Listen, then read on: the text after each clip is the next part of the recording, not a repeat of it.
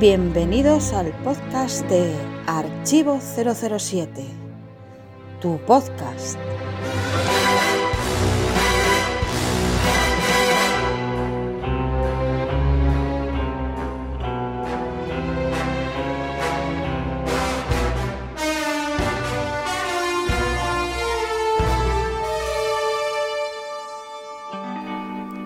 Sí, era más o menos como lo imaginaba, dijo Bond fríamente cuando el comandante Smythe terminó de contar su historia. ¿Quiere que lo ponga por escrito y la firme? Si usted quiere, pero no hace falta. Eso le corresponde al Consejo de Guerra. Sus antiguos compañeros se encargarán del caso. Yo no tengo nada que ver con los aspectos legales. Escribiré un informe para mi servicio sobre lo que usted me ha contado y ellos lo entregarán a los Royal Marines. Supongo que después pasará al fiscal del Estado vía Scotland Yard. ¿Puedo hacerle una pregunta? Por supuesto. ¿Cómo lo averiguaron? Era un glaciar pequeño. El cuerpo de Oberhauser salió este año a la superficie al fundirse la nieve de primavera. Unos montañeros lo encontraron. Todo estaba intacto. Su familia lo identificó. Después solo fue cuestión de reconstruir la historia y las balas fueron cruciales. ¿Y cómo se mezcló usted en este asunto? El MOB era responsabilidad de mi, llamémosle, servicio. Los papeles llegaron a nuestras manos y los vi por casualidad. Como tenía tiempo disponible, pedí que me asignaran el caso de atrapar al hombre que lo había hecho. ¿Por qué?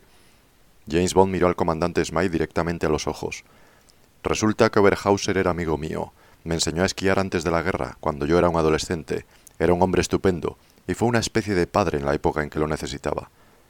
Ya veo. El comandante Smythe desvió la mirada. Lo siento. Bueno, me vuelvo a Kingston. James Bond se levantó y le tendió la mano. No, no se moleste, volveré solo al coche. Miró al otro hombre y bruscamente, casi con dureza, quizá para disminuir lo embarazoso de la situación, pensó el comandante Smythe, añadió Todavía tardarán una semana en enviar a alguien para que se haga cargo de su vuelta a casa. Después alejó, cruzando el jardín y la casa. El comandante Smythe oyó el zumbido metálico del arranque automático y el rumor de la gravilla del descuidado sendero. Mientras buscaba su presa en el arrecife, el comandante Smythe meditaba sobre el significado exacto de las últimas palabras de James Bond. Bajo sus gafas Pirelli, los labios dejaron al descubierto los manchados dientes en una mueca de tristeza.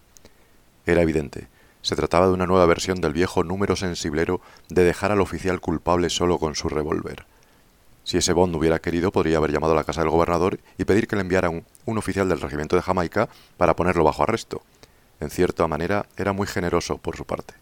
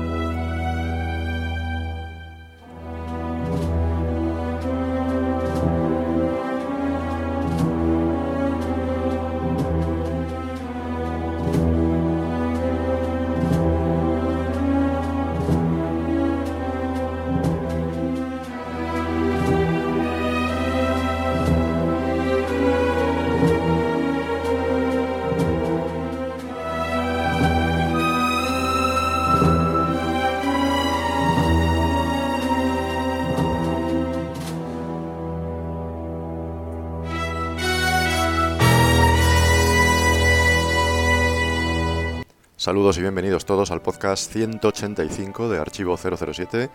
Os damos la bienvenida a un nuevo podcast. Mi nombre es Gonzalo González, más conocido en los foros como GGL 007. Y hemos arrancado este podcast rindiendo homenaje, como siempre, a Ian Fleming.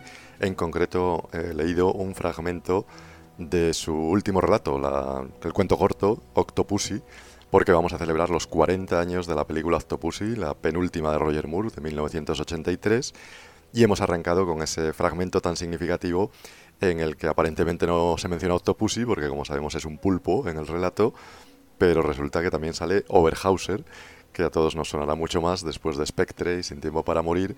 El caso es que, como vemos, se mezclaban siempre muchas influencias de Ian Fleming en las películas. En Octopussy, en la película que vamos a analizar, aparece este relato corto, también propiedad de una dama, que era otro de los relatos de esa colección, Pero Octopussy es muy significativo porque, como acabamos de leer, aparece el mayor Smythe, que luego resulta que en la película se supone es el padre de la chica, de Octopussy, y a quien James Bond pues tenía que detener, arrestar o por lo menos, mm, digamos, localizar y le deja esa oportunidad de suicidarse con honores, lo cual en la película Octopussy le agradece mucho. En el cuento corto, como vemos, no hay rastro de la hija, si es que tenía hija el coronel Smythe, pero sí que le deja también esa oportunidad de quitarse la vida de forma, supuestamente honorífica o honoraria al ser un coronel retirado. El caso es que, bueno, es un relato muy significativo. Para ser el último de Ian Fleming, ha dado lugar a, mucha literatura.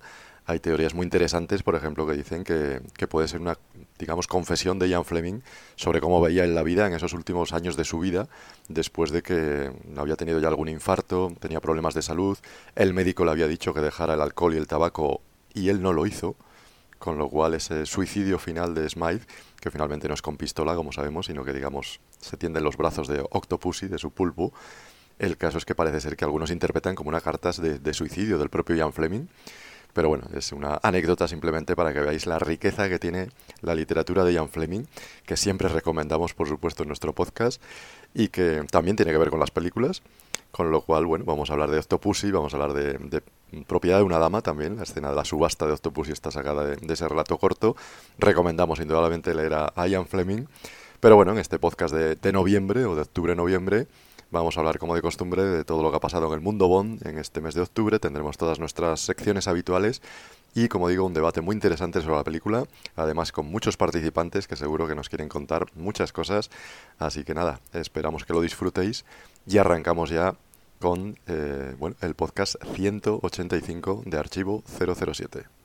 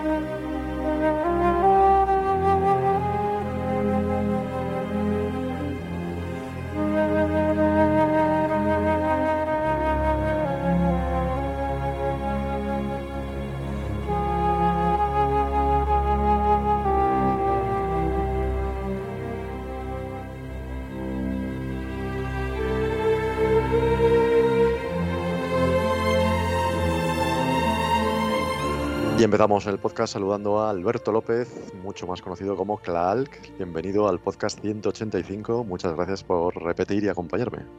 Pues nada, muchas gracias a ti, Gonzalo, por eh, permitirme participar una vez más en el podcast, porque este ya sabes que tengo mucha ilusión por el tema de, de Octopussy. Siempre decimos que este podcast es el tuyo, porque tú eres uno de los que lo inauguraron hace 15 años junto con Alberto Casado. Así que para mí es un lujo que, que vengas a, participar a tu podcast. Yo sigo siendo interino, ya sabes que cuando quieras volver como presentador, pues aquí tienes tu hueco y tu micrófono, ¿no? Claro, claro. Lo que pasa es que eso, ya sabes que me estoy dedicando a otros proyectos dentro de lo que es el, el archivo 007 y estoy eso, pues publicando un par de vídeos a la semana en el canal de YouTube, estoy también con la revista, entonces estoy a tantas cosas que digo, bueno, pues por lo menos voy a dejaros a vosotros el podcast porque si no, no doy abasto, ¿no? Son las 3 de la madrugada. ¿Cuándo duerme usted, 007? No tengo hora fija, señor. Bueno, bueno, pues nada, me alegro de que para lo menos participes como invitado, que eso siempre está bien también. Sí, de vez en cuando, sí. Y bueno, en este caso además porque es una película que creo que te gusta mucho, si celebramos los 40 años de Octopussy, en 185 programas a lo mejor alguno podía pensar que ya no sabemos qué inventar. Curiosamente estuve mirando, creo que a Octopussy solo le hemos dedicado un programa y fue hace 10 años, con lo cual fue el 30 aniversario. Eh, entonces, bueno, yo creo que sí iba tocando desde 2013 hablar un poco más de, Octopussy, que bueno, creo que es uno de tus bondos favoritos, ¿no? Sí, sí, yo siempre he dicho, ¿no? Que Octopussy está en el puesto número 3 de mi ranking, después de GoldenEye Alta Tensión, y bueno, pues luego hablaremos más a fondo en el debate. Muy bien, pues nada, vamos a empezar con las opiniones de los oyentes sobre nuestro podcast anterior. Opiniones de los oyentes.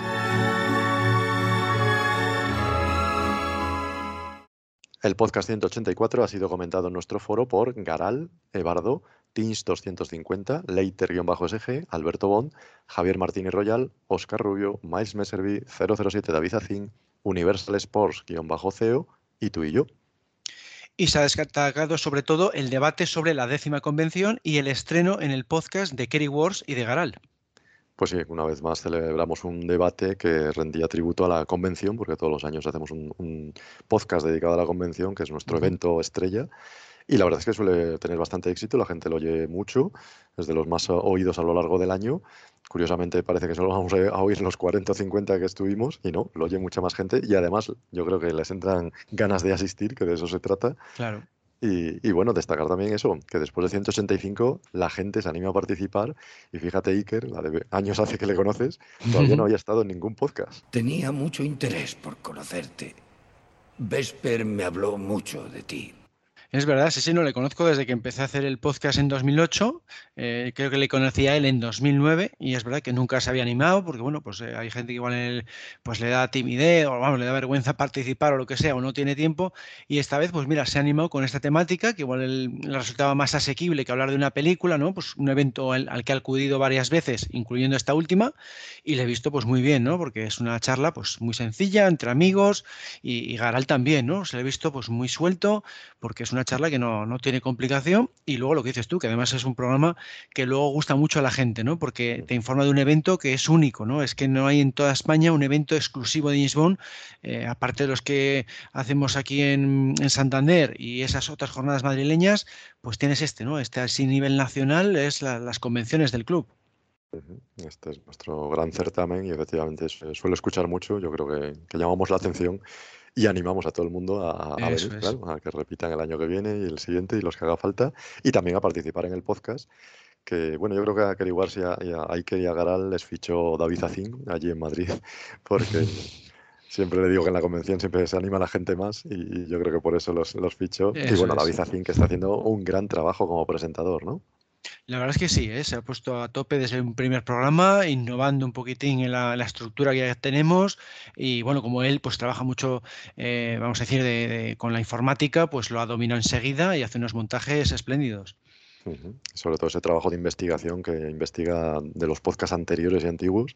Estuvo Sí. buscando eh, pues, declaraciones o textos o, o líneas de gente que había ido a otras convenciones y a ver qué les había parecido. Con lo cual, bueno, oíamos ahí voces de, casi todo el mundo, que era una gozada al comienzo.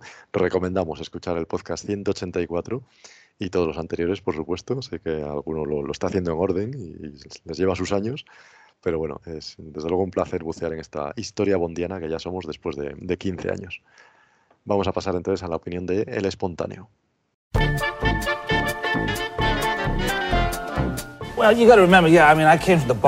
Hola, soy Pierre Rosnan. Como sabéis, fui el quinto actor Bond. Lo que no sabéis es que me encantan los vídeos que hace Alberto López, Alex Clark para el Club Archivo 007 y que como soy fan de Star Wars, también sigo su página de Facebook dedicada a esta saga, Taller Skywalker, donde publica diariamente fotos y vídeos de eventos, cortometrajes y proyectos de todo tipo. Taller Skywalker, el Facebook de Star Wars de Klaalk.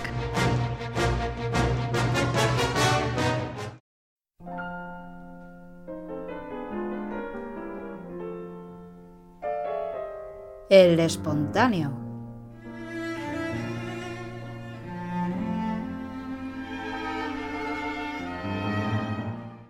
Este mes queremos destacar un mensaje en nuestro Instagram de Gibran 2005-2017 que decía, a estas alturas veré Bond 26 con mis hijos. Por cierto, ni siquiera tengo novia.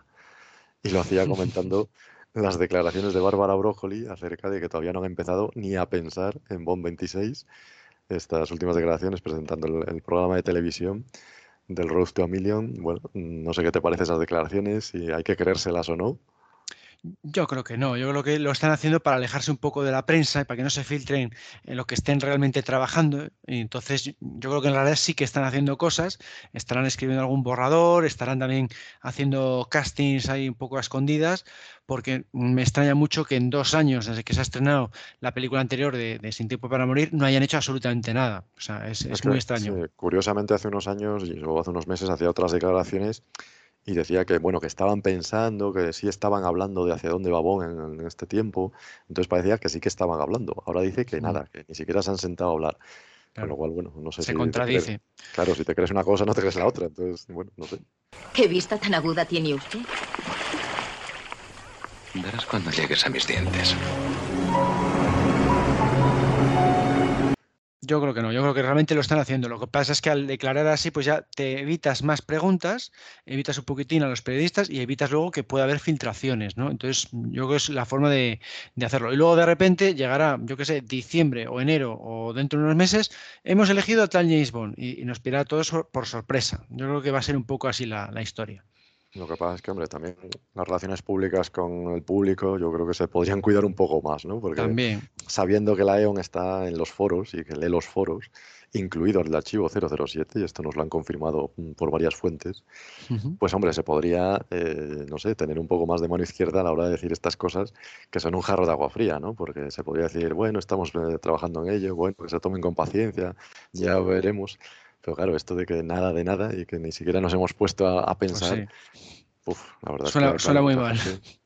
mucha gente se desespera, claro, y en redes ves ese tipo de, de rasgar de vestiduras que a lo mejor es un poco exagerado, porque claro, tampoco nos queda otra que esperar. Pero bueno, no sé, un poco de elegancia estaría bien.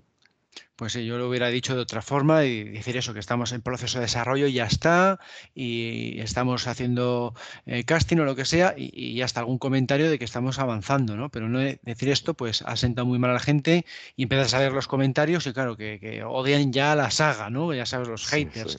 No, no, hay que tener mucho cuidado con las declaraciones.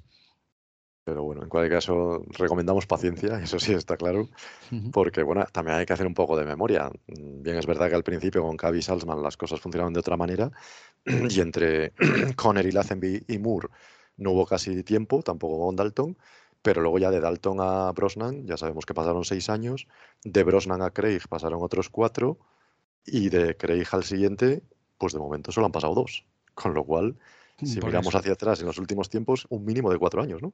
Hay que tomarse eso, hay que tomárselo con calma. Y, lo que yo comentaba en el foro, cuando despidieron a Brosnan, si no recuerdo mal, nos pilló todos por sorpresa. Y ya estaban trabajando en Casino Royale y, no, no se había anunciado, no se sabía nada. Y al mismo le pilló por sorpresa, le llamaron por teléfono y le despidieron. Tal vez debería permitirme que siguiera con mi trabajo y no se sabía nada. O sea que mm, están siempre trabajando en ello. Eh, lo que pasa es que de forma oculta para que, ya digo, no estén ahí los paparazzi todo el rato metiéndose en sus asuntos, eh, vigilándoles, a ver si se filtra algo. Entonces, si estás diciendo que no estoy haciendo nada, pues igual alejas un poquito el agobio de la prensa. Si no me equivoco, lo de Brosnan debió ser en 2004, porque en 2002 fue Eso es. Fue en 2004, sí. Y en el 4 le llamaron para decirle. Entonces ahora estamos eh, desde el 21, que fue el estreno, ya sabemos que Craig no vuelve, pues en el 23, en teoría, ya sí podrían empezar en un nuevo actor, pensar en un nuevo actor, y a lo mejor 24, 25 ir ya poniendo la maquinaria en marcha. Entonces, bueno, digamos que los tiempos son, pues eso, lo que está pasando en los últimos años, ya veremos. Por eso te digo, yo creo que el ritmo puede ser hasta el mismo que en la, en la etapa Craig que hemos tenido, sí. Bueno, pues nada, saludamos a, a Gibran 2005-2017 y a todos nuestros seguidores de Instagram. Y recordamos que podéis seguirnos, pues por supuesto en Instagram, pero también en Facebook, en Twitter, en Mastodon y por supuesto en nuestra web y en el foro en el que tú entras, pues bueno, todas las semanas, ¿no? Sin falta. Sí, sí, yo dos o tres veces mínimo, porque claro, como estoy publicando dos vídeos por semana, pues tengo que entrar a, publicarles y de paso, pues recorro un poco todos los hilos. Muy bien, pues nada, ya decimos que siempre se actualiza todos los días, porque todos los días alguno deja algún mensaje, alguna foto, algún vídeo curioso, así que os emplazamos al foro, que es nuestro principal, yo creo, medio de, consulta, de información y también de diálogo. Vamos a pasar entonces a las noticias del mes de octubre.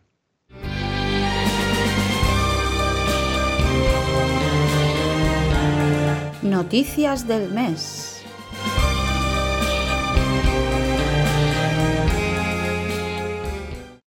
Este mes de octubre comenzaba con el día de James Bond, como no podía ser de otra manera, el 5 de octubre, que celebramos el estreno de Doctor No, pero esperando algún anuncio, pues solo tuvimos el anuncio de un libro de imágenes de localizaciones que se llama James Bond Destinations, bastante caro, por cierto.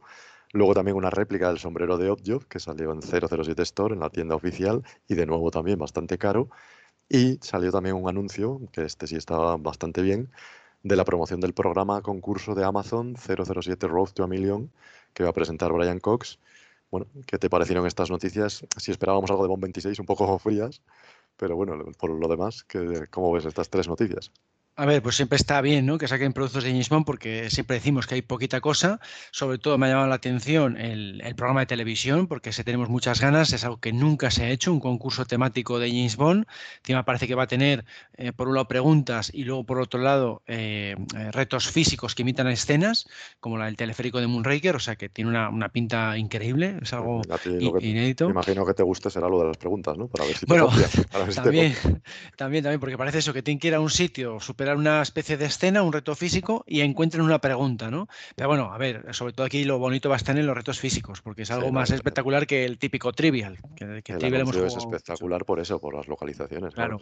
subir a la grúa de, Casino Royal, por ejemplo. eso es, van a hacer de especialistas, van a hacer los propios concursantes como escenas de acción, ¿no?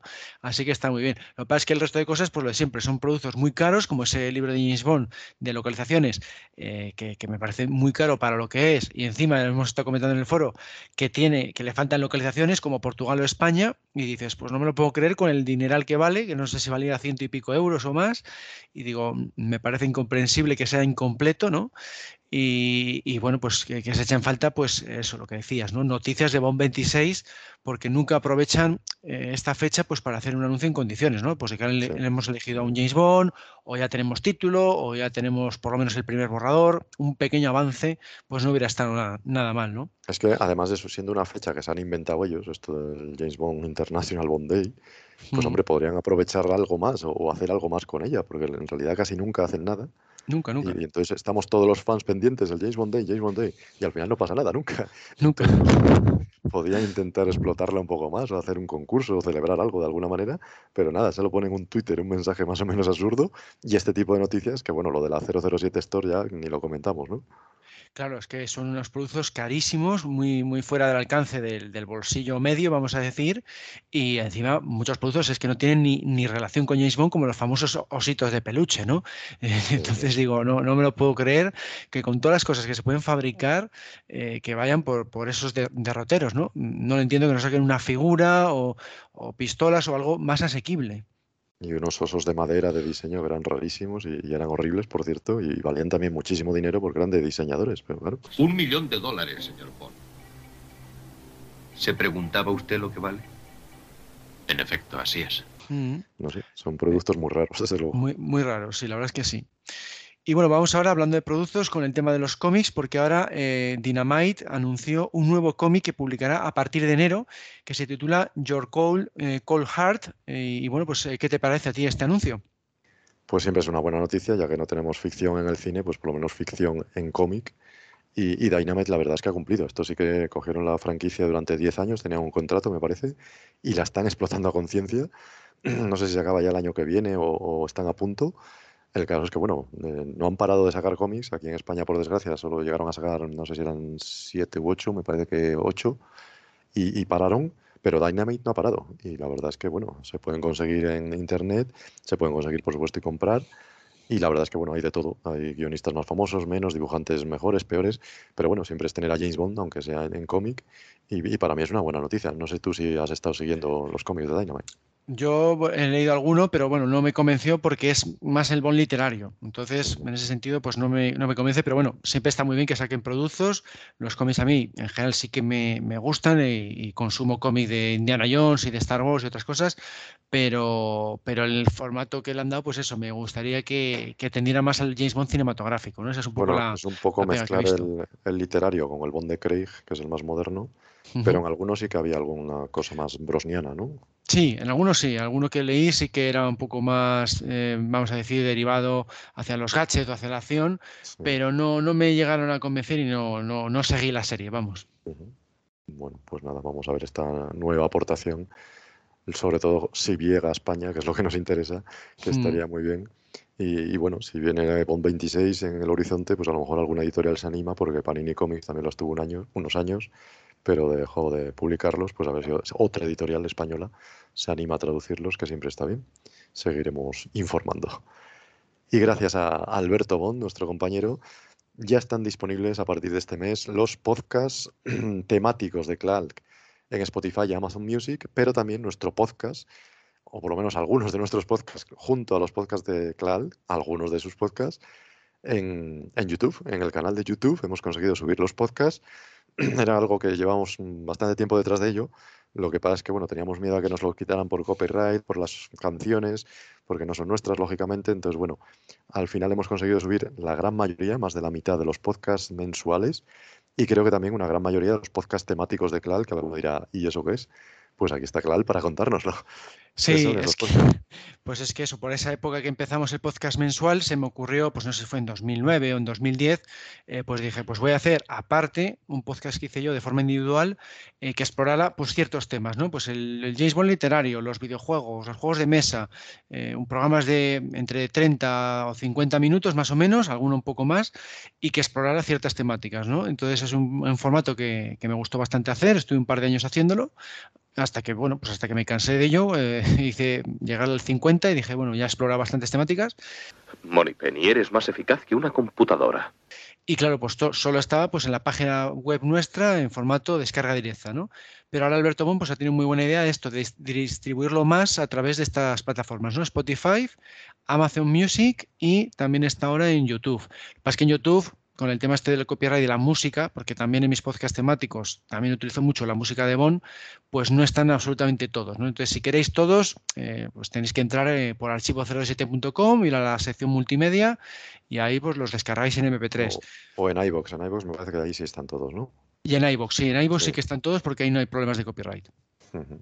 Muy bien, pues nada, yo recomiendo tus podcasts temáticos siempre porque la verdad es que están muy bien.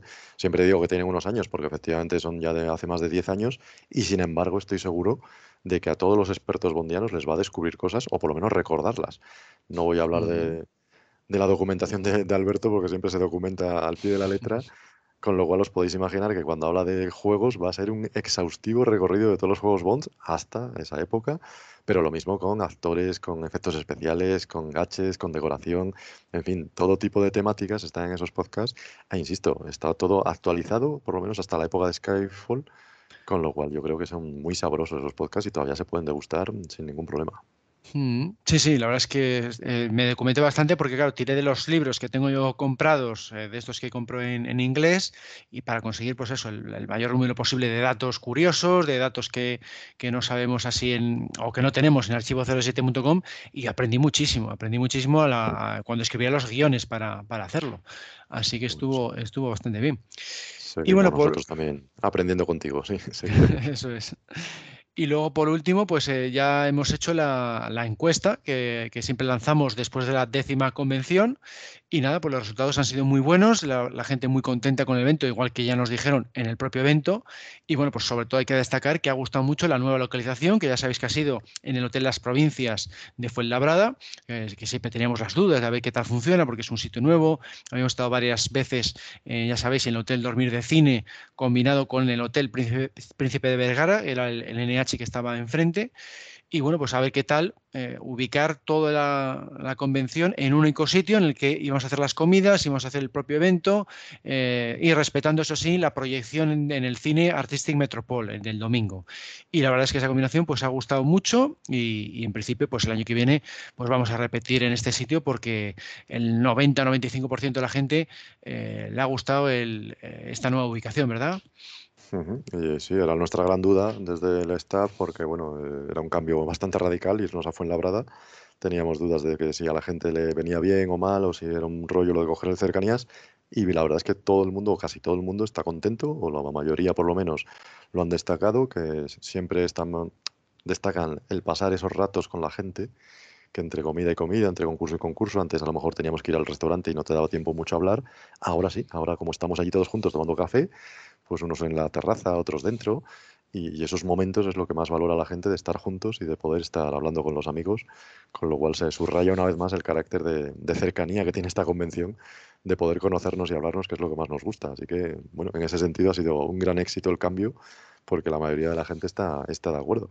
Y luego también, eh, bueno, pues podemos anunciar ya las fechas ¿no? de la próxima convención. Sí. En principio va a ser otra vez el, el último de agosto, primero de septiembre, ¿no?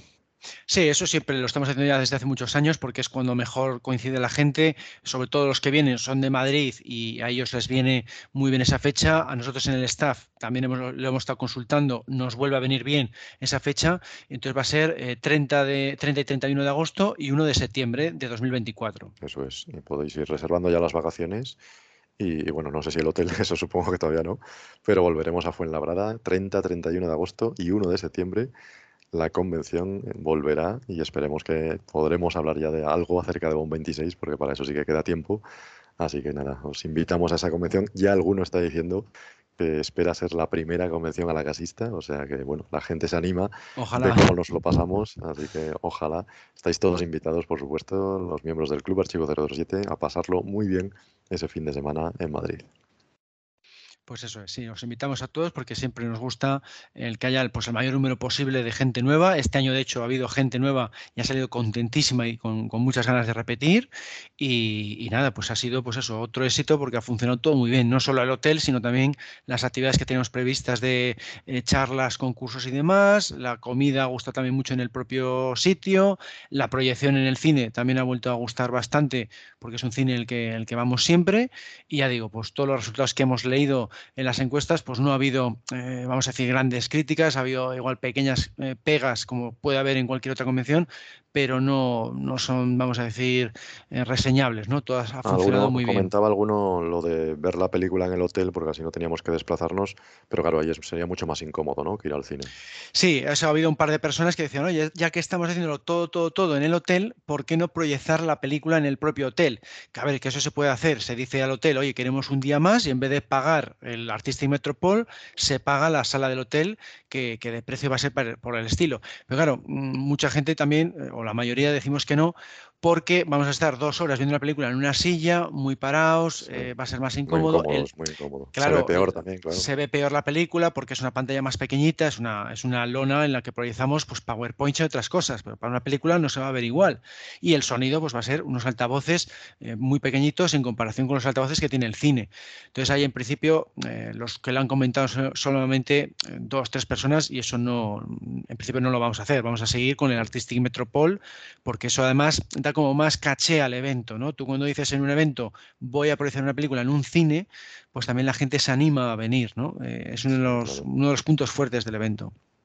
Es otra cosa, claro, sí. Y, y, otro de los supuestos problemas era el de las comunicaciones, que bueno, no es casi problema porque al final el problema es del propio tren de cercanías, que había problemas con los billetes, que si a uno le pasaba. Bueno, sí, pero, al final te apañas. ya no lo podemos manejar nosotros. Al final te apañas, es cuestión de coger. al final todos llegamos, todos llegamos. Al final llegamos todos, llegamos a las 11 en punto, o menos 5, llegamos a menos 5 los que más tarde, y el que tardó fue el propietario, que a veces nos ha pasado más veces, llegó a 11 y cuarto, una cosa así, que ahí es verdad que hay que darle un toque de atención o llamarle eh, más veces el día antes, recordárselo, porque eso nos ha pasado más de una ocasión. Pero bueno, son detalles menores porque funcionó todo muy bien. Y nada, es, es cuestión eso de organizarse. De, yo en mi caso, pues dejé el, el, coche en el hotel porque tenía, tenía plaza allí. Entonces, bueno, cogí otra vez de regreso el cercanías hasta el hotel y, y mi ruta de Madrid-Santander, pues la hice desde Fuenlabrada.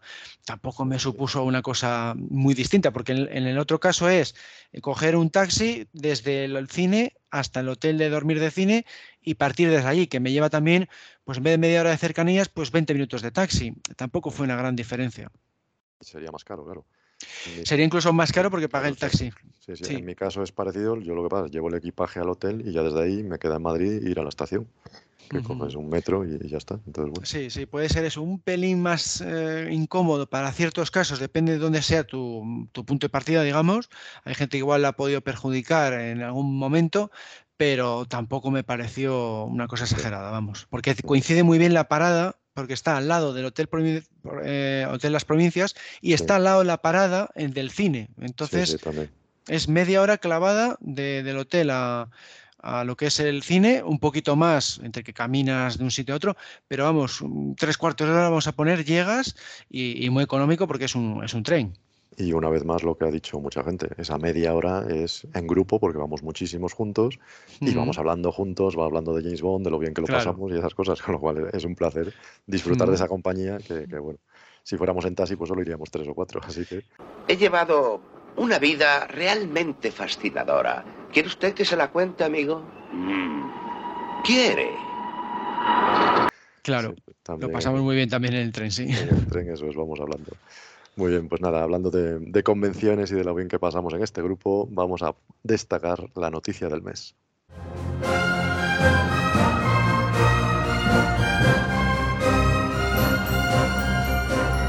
La noticia del mes.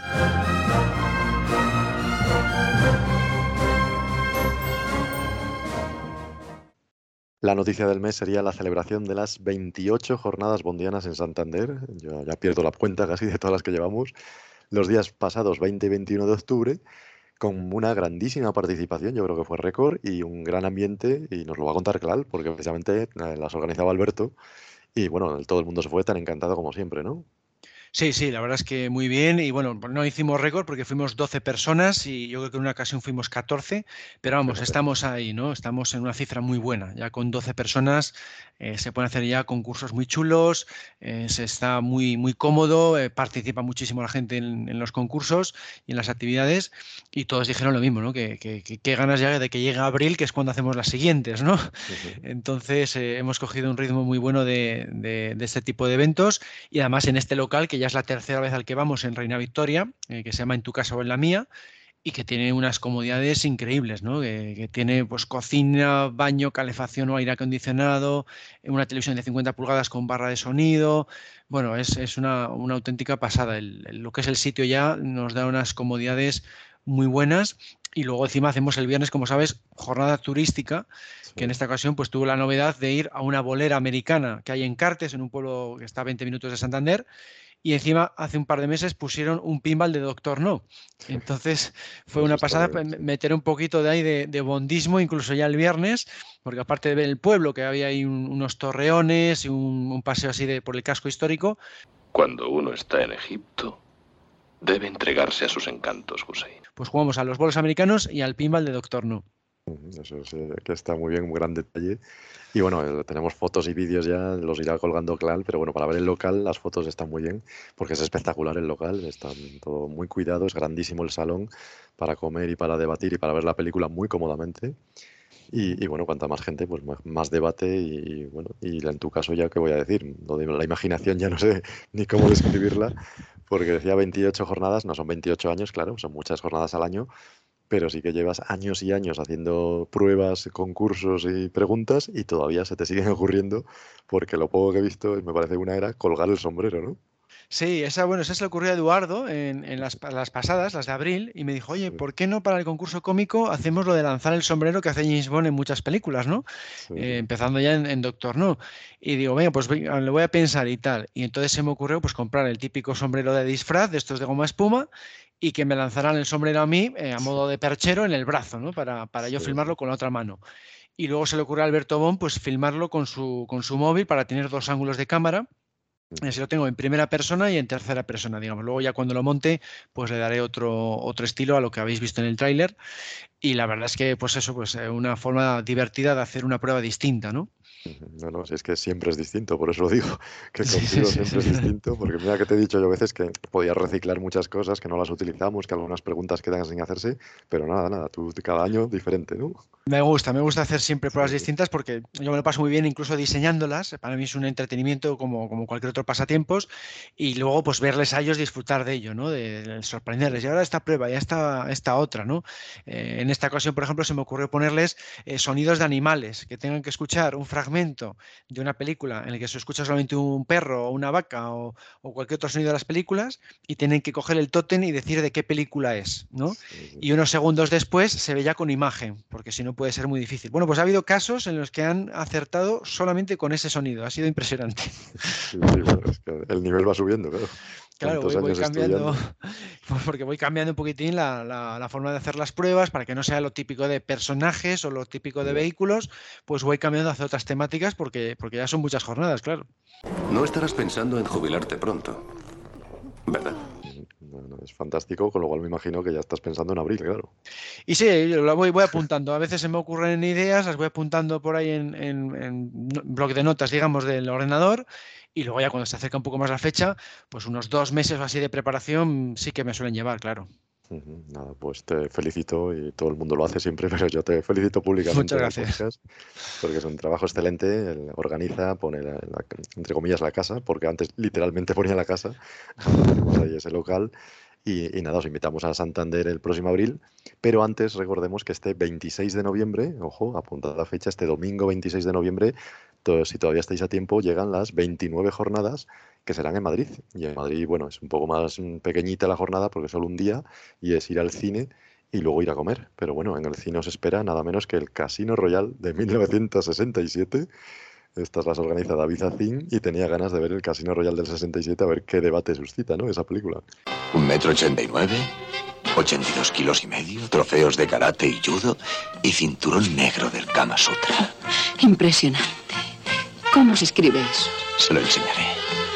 Eso sí que puede dar un debate bastante curioso porque además es una película que nunca se ha proyectado en el club, se ha Claro. hablado muy poquito de ello también en el foro, entonces mira, pues, eh, pues puede dar más, más debate, ¿no? Porque se ha Y hablado tú, muy tú poco. la dejas fuera también de los concursos también. La dejo fuera, sí, la dejo fuera porque si no sea un poco conflictivo. También dejo fuera Nunca digas nunca jamás porque eh, puede ser complicado. Están menos vistas, son menos vistas que las son, otras. claro. son menos vistas, mucha gente igual pues no la tiene a veces ni en su colección o no la ha visto más.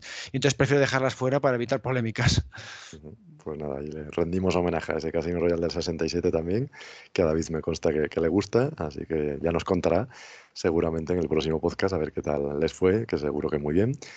Y, nada, antes de pasar a- al debate ya sobre Octopussy, vamos a escuchar las efemérides del mes, como de costumbre, con guion de Alberto Bond. Así pues, atentos a las fechas que celebramos este noviembre. Hola, somos maestros en año sabático y nos ganamos la lotería. Mojito, por favor. No es un libro de archivo 007. Es un libro del staff del Club Archivo 007. Se titula Ian Fleming y James Bond, Conexión España. Y no te lo puedes perder. Descubre las conexiones de Fleming con España. Las ediciones españolas de los libros y de los cómics. Las localizaciones y los actores de nuestro país. La historia del fandom español. Y mucho más. Ian Fleming y James Bond. Conexión España. Un libro autoeditado por John Casanovas, Eduardo Jiménez, Gonzalo González y Alberto López. El libro para los fans españoles de. Bond. Bond. Bond. Bond. Bond. James Bond. Visita nuestra página de Facebook en 007 Conexión o envíanos un email a 007 conexionespana@gmail.com para realizar pedidos.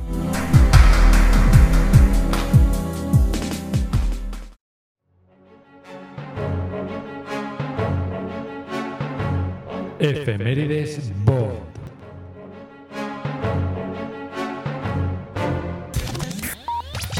Hace 100 años, el 13 de noviembre de 1923, nació Linda Christian, que interpretó a Valerie Mathis en el Casino Royal televisivo de 1954, es decir, la primera chica Bond. ¿Qué tal nuestra chica? ¿Ha derretido ya tu frío corazón? Hace 90 años, el 3 de noviembre de 1933, nació John Barry, compositor legendario en la serie Bond. No sabía que te gustara la música, James. Hace 80 años, el 20 de noviembre de 1943, nació Mie Hama, que interpretó a Kishi Suzuki en Solo se vive dos veces. No le interesaba. Lo hizo para que yo pudiera huir. Él ni tocaría a esa horrible mujer. No lo harías, ¿verdad? Nunca, Dios me libre. Hace 75 años, el 3 de noviembre de 1948, nació Lulu, que interpretó el tema principal de El hombre de la pistola de oro. Brindemos por eso. Buttons up. También hace 75 años, el 11 de noviembre de 1948, nació Vincent Schiavelli, que interpretó al Dr. Kaufman en El Mañana Nunca Muere. Espere, no soy más que un profesional que hace su trabajo. Yo también. Hace 15 años, el 14 de noviembre de 2008, fue la premiere española de Quantum of Solace en Valencia. También hace 15 años arrancaba este podcast. ¿Puedo dar mi opinión? Deberíais reuniros en un lugar más íntimo.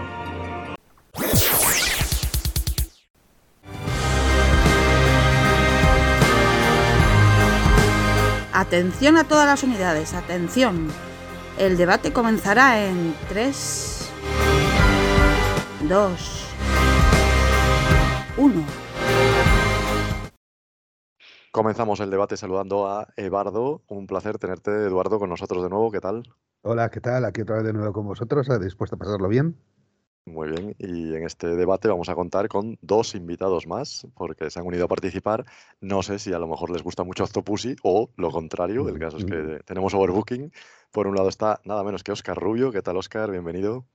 ¿Qué tal, chicos? Un placer eh, estar aquí con vosotros y creo que me estreno hoy contigo, eh, Gonzalo, en esto. Pues puede ser, puede ser. Hacía mucho que no compartíamos micrófonos, a lo mejor como invitados alguna vez, pero bueno, ya sabes que estás invitado siempre que quieras.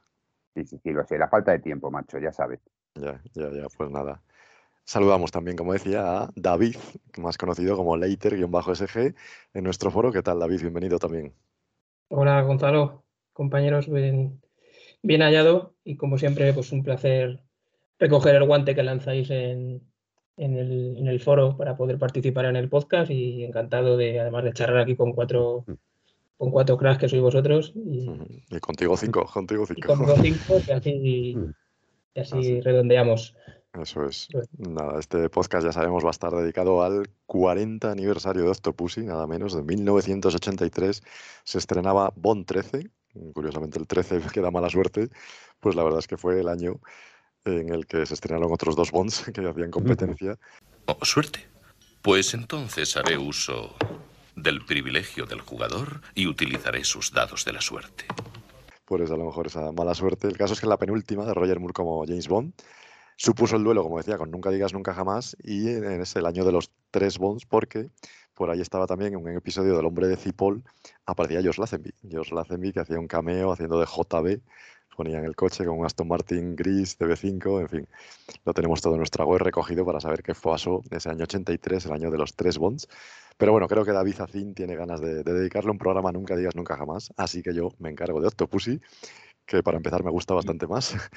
Así que celebramos Octopussy y no sé si por empezar con el debate por el principio recordáis cuándo visteis Octopussy por primera vez y qué os pareció en su momento, porque no sé si alguno la vería en el estreno. Me imagino que a lo mejor Eduardo sí, por veteranía. Pues yo sí, sí que llegué a verla en el estreno. De hecho la vi en uno de los en el cine más grande que había entonces en Zaragoza, era el, el Fleta y que bueno, es un cine que ya no existe, ya lo, derribaron y debo decir que, que, me encantó. O sea, es una película que me la pasé en grande con ella. Porque además, eh, yo, bueno, ya sabes que la primera que vi fue Moonraker. Y luego la siguiente que fue Solo para sus ojos. Yo pensaba que James Bond era como mucho de ciencia ficción, ¿no? Entonces, cuando se estrenó Solo para sus ojos, pues al ser una aventura más, más terrestre, pues, eh, bueno, que me gustó también, pero digamos que me costó un poquito acostumbrarme. Entonces, ya para cuando se estrenó Octopussy, pues ya sabía que James Bond era mucho más variado, ¿no? Entonces está pues con la India y con, y con incluso, incluso ya programas de televisión que promocionaban esta película, que salía Roger Moore, que le hacían entrevistas y tal, pues, pues eh, quiero decir, eh, ya estaba el ambiente mucho más calentado, ¿no? Y la verdad es que disfruté mucho con esta película, es muy espectacular también y, y es una de las que más me gustan de Roger Moore.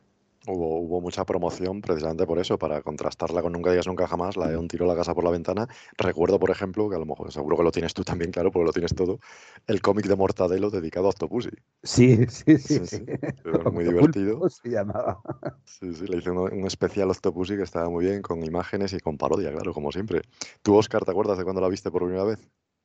Pues yo cuando la, la, vi por primera vez consciente de, de, ver la película Octopussy fue ya en los 2000, porque yo anteriormente no, como sabéis, tampoco veía mucho televisión, ni, ni seguía mucho cine, ni cosas de esas. Entonces, La primera vez que vi Octopussy fue pues, a partir del 2002, 2003, ya, ya, ya llevaba sus 20 o 30 años eh, hecha la, la película y, bueno, pues, pues, fue a partir de ahí. tampoco le presté mucha atención, eh, es decir, eh, no, no, quise hacer mucha, mucha referencia a las anteriores de cómo era, si era más fantasiosa, menos fantasiosa, si era más real o menos real. Pero bueno, luego con el tiempo he, ido em, sabiendo un poquito más de la película, de la promoción, como tú dices, la guerra de los Bonds que hubo, la batalla de los Bonds. Y bueno, pues el, en principio a mí me gusta mucho esta película y, ya te digo, yo fue a partir de los 2000 cuando, cuando la vi. Pues probablemente seas el último, me imagino. No sé, David, tú, Leiter, cuando la viste por primera vez. Pues mira, eh, esta película me, y casi todas las Roger Moore me, recuerdan a, pues eso, a mitad de, a mediados de los 90, más o menos, que era cuando, cuando yo las tenía grabadas de, VHS, que las echaban en Telemadrid. Y, son películas que he visto, que he visto muchísimo. Octopussy, eh, La pelea que me llamó, Para para matar.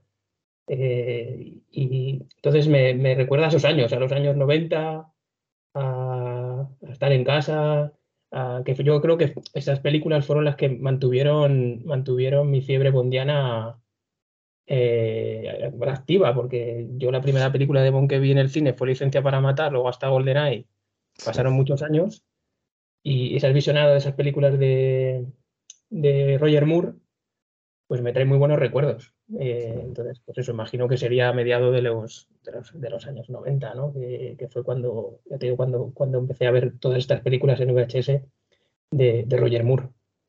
Y también las emitió Canal Plus, creo recordar, en versión original, por primera vez en España, que fue, fue toda una novedad, claro, en versión original. Tú, Alberto, a lo mejor por edad sí que la viste más tarde también, ¿no? Sí, sí, claro, yo la vi también por ahí, a finales de los 90, eh, las empezó a comprar mis padres, porque claro, me había gustado mucho eh, GoldenEye, ya había visto, bueno, alta tensión en VHS, pero a partir de GoldenEye, sobre todo en el cine, eh, me empecé a, a, motivar mucho con la saga, luego el Mañana nunca muere, y ahí, pues en torno, cuando llega el mundo no que es suficiente, pues ya empezamos a comprar las cintas en VHS, a hacer la colección y no, no sé exactamente en qué orden, porque las vimos totalmente desordenadas. Me, me traía mis padres, unas veces me compraban dos, otras veces me compraban tres y la verdad es que me encantó, me gustó muchísimo por, por la acción que tiene, que es espectacular, muy original. El toque de humor también me convenció mucho y, y desde un principio se convirtió en una, en una de mis favoritas, vamos. Sí, yo también eh, la vi en los finales de los 80, yo creo, 80, 90, porque esta no la vi en el cine. Para mí fue, la primera fue Panorama para Matar, por desgracia esta se me pasó, pero bueno, luego ya la recuperé y ya me aficioné, por supuesto, a Roger Moore, que merece un pedestal, como todos sabemos.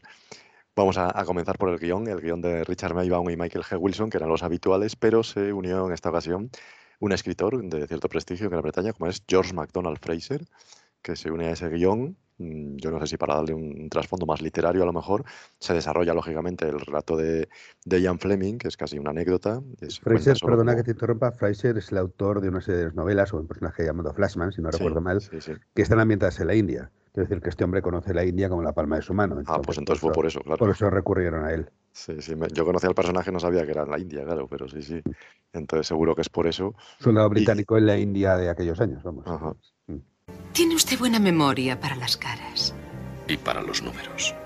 Lo que decía es que se basa en Ian Fleming, claro, pero en el relato de Octopussy, que es muy corto y apenas anecdótico, solo se cuenta como el padre de Octopussy. Y luego el relato de propiedad de una dama, que también aparece en la película, pero bueno, también tangencialmente es lo de la subasta. ¿Qué os parece la historia situada en el Berlín de la Guerra Fría, también la India exótica? Se supone que es más de suspense, con el trasfondo de la Tercera Guerra Mundial un poco ahí detrás, en los 80, eh, y bueno, una de las dudas que siempre hay, porque se suele criticar si nos enteramos bien de qué huevo es el que se destruye, el huevo Fabergé, ¿es el verdadero, la copia? Porque hay tanto jaleo con los cambios. Oscar, ¿qué te parece el guion? Bueno, a mí el guion me parece, me parece bueno, me parece una, una buena adaptación, pero yo siempre he reclamado un poquito más de la historia original con, con el, con, con el relato de, de, Octopussy, creo que se llama el relato original. Sí, sí, sí, Octopussy, claro. Donde el, padre de, donde el padre de, de en este caso de Octopussy, eh, pues se, se, da cuenta a Bond de que es un traidor, de que ha matado a Hans Oberhauser, que era el, la persona que cuidó de Ian Fleming después de fallecer sus padres, y siempre he reclamado que se pudiera estirar un poquito más eso y que contaran un poquito más ese trasfondo, aunque no lo hubieran mostrado en pantalla, pero estirarlo un poquito más. Lo cuenta brevemente eh, Octopussy en, en, la charla con, con Bon en, su salón, en, su dormitorio, perdón, pero siempre he reclamado, o, siempre me hubiera gustado ver un poquito más de, de esa historia real, lo, que pasó realmente entre el padre Octopussy y, y James Bond. Y respecto al huevo, bueno, lo del huevo es, es una locura porque, bueno, de, desde que James Bond coge el, coge el, huevo en, la subasta y la pasa por debajo del libro, es como que um, se nota mucho que no ha hecho el cambio, que es el mismo huevo. Entonces, eh, no sé si querían dar ese, esa sensación en un principio, como, como que el, el cambiazo ahí, pero es que, bueno, no, no, no, se ve que de cambiazo, es más, realmente, no, como dicen, no había tiempo para realizar otra, otra copia del huevo eh, y, que, y había que, que, recurrir al original. En este caso sería el, el original, el que, el que coge Bond y que, que dice que, que hubiera reclamado eh, como que es falso y que, y que, lo hubiera, y que no lo hubiera pagado. Eso es, sí, es el original, claro. El, el que, el, el, que quiere matar a Bond por él es el que le roba a Magda, es el original. Claro, exacto. Sí, sí, claro. Y efectivamente es en ese momento cuando lo hace en pantalla, cuando se supone que da el cambiazo. Lo que pasa es que, bueno, no se nota porque hace el truco de magia, como si dijéramos. Sí.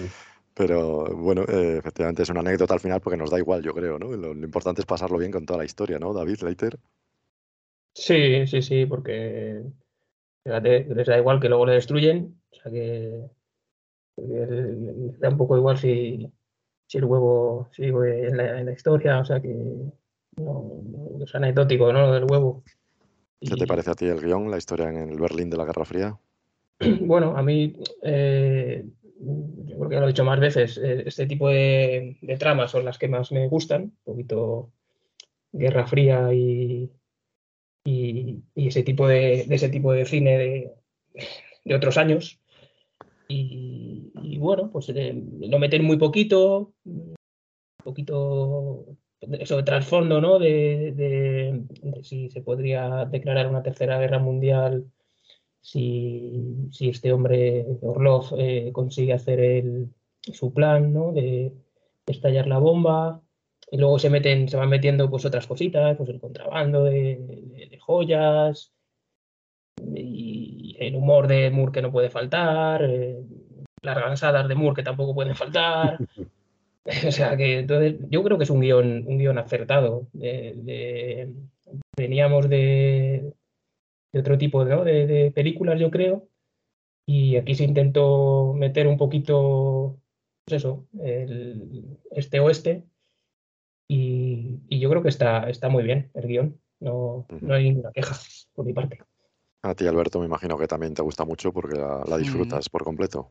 Sí, sí, yo esta la disfruto muchísimo porque me gusta mucho esa combinación que tiene de, de, que se alían los contrabandistas de joyas con la tapadera del circo con lo que es el ejército soviético, ¿no? que, que estén haciendo ese contrabando con las joyas de, de, la corona soviética, vamos a decir, esa, esa alianza que en, que en, un principio dices, pues no eh, parece inverosímil, ¿no? pero funciona muy bien porque le interesa utilizar el circo de tapadera para esa bomba nuclear eh, y dices, pues, porque dices, es una buena forma de introducir la bomba nuclear en una base militar americana. O sea, está mucho más elaborado de lo, de lo que puede parecer en un principio, eh, el, el, el, que funcione esa trama y es una alianza bastante, bastante peculiar y bastante curiosa y muy exótica para James Bond, ¿no? Igual que es exótico que viaja a la India también. O sea, me, me gusta mucho esa, esa, localización para James Bond y, todo, vamos, en general todo lo que es la trama para mí funciona muy bien.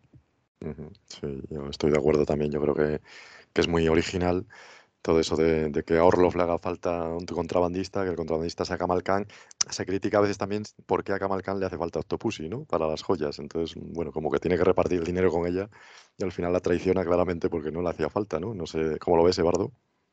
A mí es una historia que me gusta mucho, por lo que estamos diciendo, ¿no? Porque es una trama de espionaje, de intriga y tal, ¿no? Y una de las cosas que me gusta es que vamos descubriendo las cosas conforme las va descubriendo Bond. Es decir, no te dicen al principio este es el malo y este es el plan, sino que Bond no sabe o sea, de qué va la trama. Está realizando una investigación y, y, va descubriendo las cosas poco a poco hasta que bueno, pues se enfrenta con, con Orlov en el tren y entonces ya más o menos queda todo, queda todo al, descubierto, ¿no? Pero me gusta mucho ese que vayamos paso a paso enterándonos de, de lo que sucede. Luego también lo que habéis dicho, o sea, la India, bueno, es un, eh, un lugar exótico que no había estado nunca, que, que, bueno, tiene unos parajes espectaculares también. Claro, buscaron lo más lujoso, los palacios y demás, ¿no? Para, para la película. Luego también, pues se aprovecha, eh, vemos eh, eh, las armas, no, no son las armas habituales tampoco, hay pistolas, el aguacero y demás, pero tenemos eh, muchas armas blancas, por ejemplo. Y bueno, pues eh, tenemos un artículo sobre eso en la revista, por cierto. Y, y vemos que, que, que se enfrenta a armas un poco diferentes de, de, las habituales, ¿no? Y mencionabas antes que, bueno, parte del relato Octopussy y del relato también propiedad de una dama. También eh, podemos encontrar que el principio de la película, que la que transcurre supuestamente en Cuba, nunca se va a decir que es Cuba, pero bueno, vemos a los barbudos y en el relato Quantum Solas se dice que Bond realiza actividades de sabotaje en Cuba. O sea, probablemente venga de ahí de, de ese relato. Y luego también la partida de Backgammon con Kamal Khan eh, es eh, un traspaso de una partida de bridge que podemos leer en la, en la novela Moonraker. Ajá, Con, bueno. sí, eh, es un Bond se enfrenta a Drax que hace trampas a las cartas, ¿no? Sí, yo imaginaba Entonces- que era porque a Roger Moore le gustaba mucho el backgammon y jugaba con Sí, bueno, se hizo el cambio por eso, pero en, la, en esa partida de cartas eh, llega un momento en que Bond, sin mirar las cartas, eh, le, le gana, o sea, le dice, le dice que ha ganado, sin mirar las cartas. Aquí ves lo mismo, o sea, le dice que ha ganado sin mirar los dados. Y además le dice lo de procure gastar el dinero Exactamente, rápidamente. Exactamente, la misma frase está en los dos sitios. Sí, sí, está claro que Fleming seguía presente, como sabemos, siempre se vuelve a Fleming. Y con Y- respecto al famoso UEFA Berger, pues hombre, desde el momento en que Bond se hace con el original, eh, pues además se destruye, eh, que el Orlov lo destruye, salta precisamente el, el- bueno, no voy a decir lo de, lo de invento casero, el, el localizador, y es entonces cuando se da cuenta, de, eh, Kamal Khan se da cuenta de que hay algo más. ¿eh? Claro, lo, lo raro que dice Gonzalo es que por qué le destruyes es el verdadero, ¿no? Ahí sería un poco el Claro, gazapo. sí, El gazapo sí. es ese. Era un poco Porque Orlov no lo sabe, lo no lo sabe, No, pero- pero está lo y lo destruye, Sí, pero la ha estado mirando con lupa. Ese es el detalle, el gazapo. pero no es Sí, un y que no le hace falta a Orlov romperlo, ¿no? Quiero decir, si ya tenía esa copia, pues bueno, pues se queda con ella, no le hace falta Es un romperla. error de Orlov. Es Sí. un, un error, al- sí, pero que te decir que lo estaba estudiando con la, con la lupa. Entonces, si lo no estás es un mirando con lupa, ¿eh? deberías decir, ah, no, que es el Y auténtico. Y nada más que ver la cara de Luz Jordan cuando rompe el huevo. Claro, porque Jordan sí que sabe que es el auténtico. Exact- exactamente. Ese es el problema. Y a destacar, por cierto, el excelente prólogo, hemos hablado mucho de Berlín, cuando el payaso 009 muere por parte de los gemelos. Esa escena es impresionante. ¿eh? Recuerda un poco al prólogo desde Rusia con Amor. Por su ambientación, oscuridad, lo siniestro, el suspense, a mí me encanta eso. También. Es, eh, sí, es muy, muy siniestro la, la secuencia, es muy, Sí, siniestra. Mm. Siempre un, un payaso que siempre es un poco amenazador, ¿no? Que parece que hace gracia, pero aquí no. Sí, pero los como- payasos eh, ingleses y americanos son distintos de los nuestros. son sí. como más inquietantes. Tienen otras connotaciones, sí, sí. Sí. Además, muy bien jugado por parte de los dos hermanos gemelos, porque hay una parte, una escena en la que se le ve a- al payaso corriendo y a uno de los hermanos detrás, y al momento está el otro hermano delante, que es el que. El que te da el susto, el que te da el susto. Exactamente, porque al principio no sabemos que son dos. Claro. Vemos uno que le persigue y de pronto 008 se encuentra con el mismo personaje delante. Claro, y, y luego cuando se juntan los dos ves que son gemelos. En ese momento ves que son dos. Eso está muy bien, muy bien presentado en la película. Esa escena es fantástica. Y, Sí, y otro giro de guion que me gusta muchísimo también es cuando Bond está en el tren, sigue con la bomba, ya parece que está todo encarrilado y de repente se cae del tren. O sea, de repente dices, ¿qué ha pasado? Pero si se ha caído del tren, ¿ahora qué pasa? ¿Cómo consigue llegar al tren? Exactamente. Es una escena magnífica también. Tiene que enfrentarse primero a los gemelos que le están persiguiendo con el cuchillo, pero luego, claro, tiene que seguir al tren. Y, es cuando empieza a buscar un coche y, y es cuando empieza una escena de suspense y de cuenta atrás que no nos esperábamos en una película de Bond, pues casi desde los tiempos de Goldfinger, casi. Sí, sí. O sea que está, está muy bien también ese suspense creado. Vamos a hablar de, de las localizaciones, ya hemos mencionado unas cuantas. se desarrolla Octopussy en, en ese prólogo en Cuba, supuestamente, porque luego aterriza la Crostal en, en una gasolinera americana, con lo cual se supone que está en Cuba. Luego Londres también tiene bastante presencia con la subasta. La India, por supuesto, hemos visto Udaipur, aunque sobrevuela el Taj Mahal por ahí también. Y Berlín, claro, Berlín es muy importante. ¿Qué os parecen estas localizaciones? ¿Os parecen lo suficientemente exóticas, llamativas? ¿Os gustaron, Leiter? Sí, mira, lo, lo de Cuba lo que tú dices, no, no sé si queda claro porque No, decir no se dice porque no se podía decir, pero bueno, se intuye, yo creo claramente. Sí, hombre, me parece cuando está el, el- este, cuando está la chica ahí mirando ¿no? la competición, este que se pone al lado, no sé si general o lo que sea, y barbudo, lo que decía antes Eduardo, ¿no? Y, Y, y mencionan Miami luego, nos veremos en Miami. Cerquita, sí. sí, sí, pero va a aterrizar el avión, como aterriza, parece que la frontera es una carretera, ¿no? Ya, Eh, eso es un poco raro. aterriza- sí. aterrizas en Estados Unidos, pues no sé, no sé, pero bueno. Pero como no te dicen dónde es, pueden hacer lo que quieran. Sí, eso es. Eso es, eso es.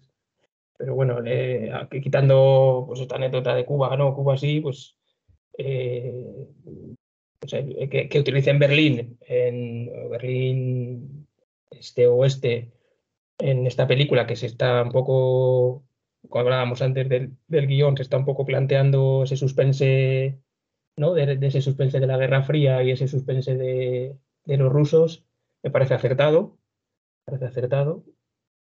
Y Londres, pues como no, siempre, siempre funciona. Yo creo que sacar un poquito de Londres, ¿no? Que si Sotheby's y, y algo más por ahí, y me parece acertado. Y luego, pues lo que estamos hablando hasta ahora, ¿no? La, la India, ¿no? Que es, yo creo, como el, el, el otro personaje de la película, ¿no? O sea, me, me parece que o sea, ese exotismo ¿no? de la India, imagino en aquellos años mostrar que si elefantes, que si, ¿no? Que si el pueblo, el pueblo de aquí, y los palacios, El tigre, los cocodrilos, hay muchos animales tigres, también. tigres, o sea, esos palacios, es- esas figuras que, que también de elefante de piedra, ¿no? No sé en qué palacio de, de los dos hay. O sea, me, parece un, todo un acierto y, y yo creo que sacaron partido a, a- a esa localización de la India, ¿no? O sea que muy bien. O sea, en la India me parece otro, otro, otra parte más, ¿no? Importantísima de la, de la película. Y fíjate, yo la estuve viendo esta semana y, y me fijé, ayer. Como ya- uno no- ya no sabe en qué fijarse, me fijé en este caso en algo que me imagino que alguien haya hecho el recuento. En la película se habla en seis idiomas distintos. Es muy curioso, no sé si tendrá el récord Octopus y la verdad es que nunca lo he contado. A lo mejor Clan lo sabe, pero eh, que estuve contando idiomas y empieza en español, claro, ya sabemos, se oye español, se oye inglés, naturalmente, pero también hay alemán, ruso, francés y, y no recuerdo cuál era el otro, pero vamos, seis idiomas en una película Bond, que siempre es un placer para los oídos. Y Yo me también eh, subraya el eh, exotismo, claro. Digo que y el idioma in- indio Y el hindi, efectivamente, ese era, el hindi también, efectivamente, también se oye hablar en hindi, con lo cual, bueno, seis idiomas que me parece todo un récord, ¿no, Clark? Sí, sí, no, eso es de récord y lo que decimos que le va muy bien a una película de Bond porque siempre presume eso, ¿no? De ser un personaje trotamundos, de, de servir un poco de, guía turístico para el espectador y sobre todo en décadas anteriores, ¿no? Ahora viajamos mucho más que antes, pero antes para los espectadores pues le, servía de, ver mundo, ¿no? Porque no, no se viajaba tantísimo, los, aviones eran mucho más caros, no había tantos vuelos y, ver la India era una pasada, ¿no? En la pantalla grande. Y, y de todas formas, pues queda muy bien, queda muy bien, se aprovecha muy bien todo lo de la India, todo lo que habéis dicho, los animales, los palacios, se saca, por supuesto, lo mejor de, de cada país en estas películas tan, de, tan glamurosas, pues no te, van a, no te van a enseñar la pobreza y está muy bien aprovechado, ¿no? A mí me gusta particularmente la escena de la cacería, por ejemplo, me parece una pasada, aunque es verdad que metieron algún chistecillo eh, muy propio de Roger Moore que, que, eh, yo lo hubiera hecho un poquito más serio, eso creo que ahí estamos todos de acuerdo, que a veces se pasan con la comedia en la Sí, etapa de. Roger Moore, pero bueno, la escena en general funciona bastante bien. El grito de Tarzán, ¿no? Por ejemplo, el grito de Tarzán, pues eso sobra, el resto más o menos sí que es bastante serio.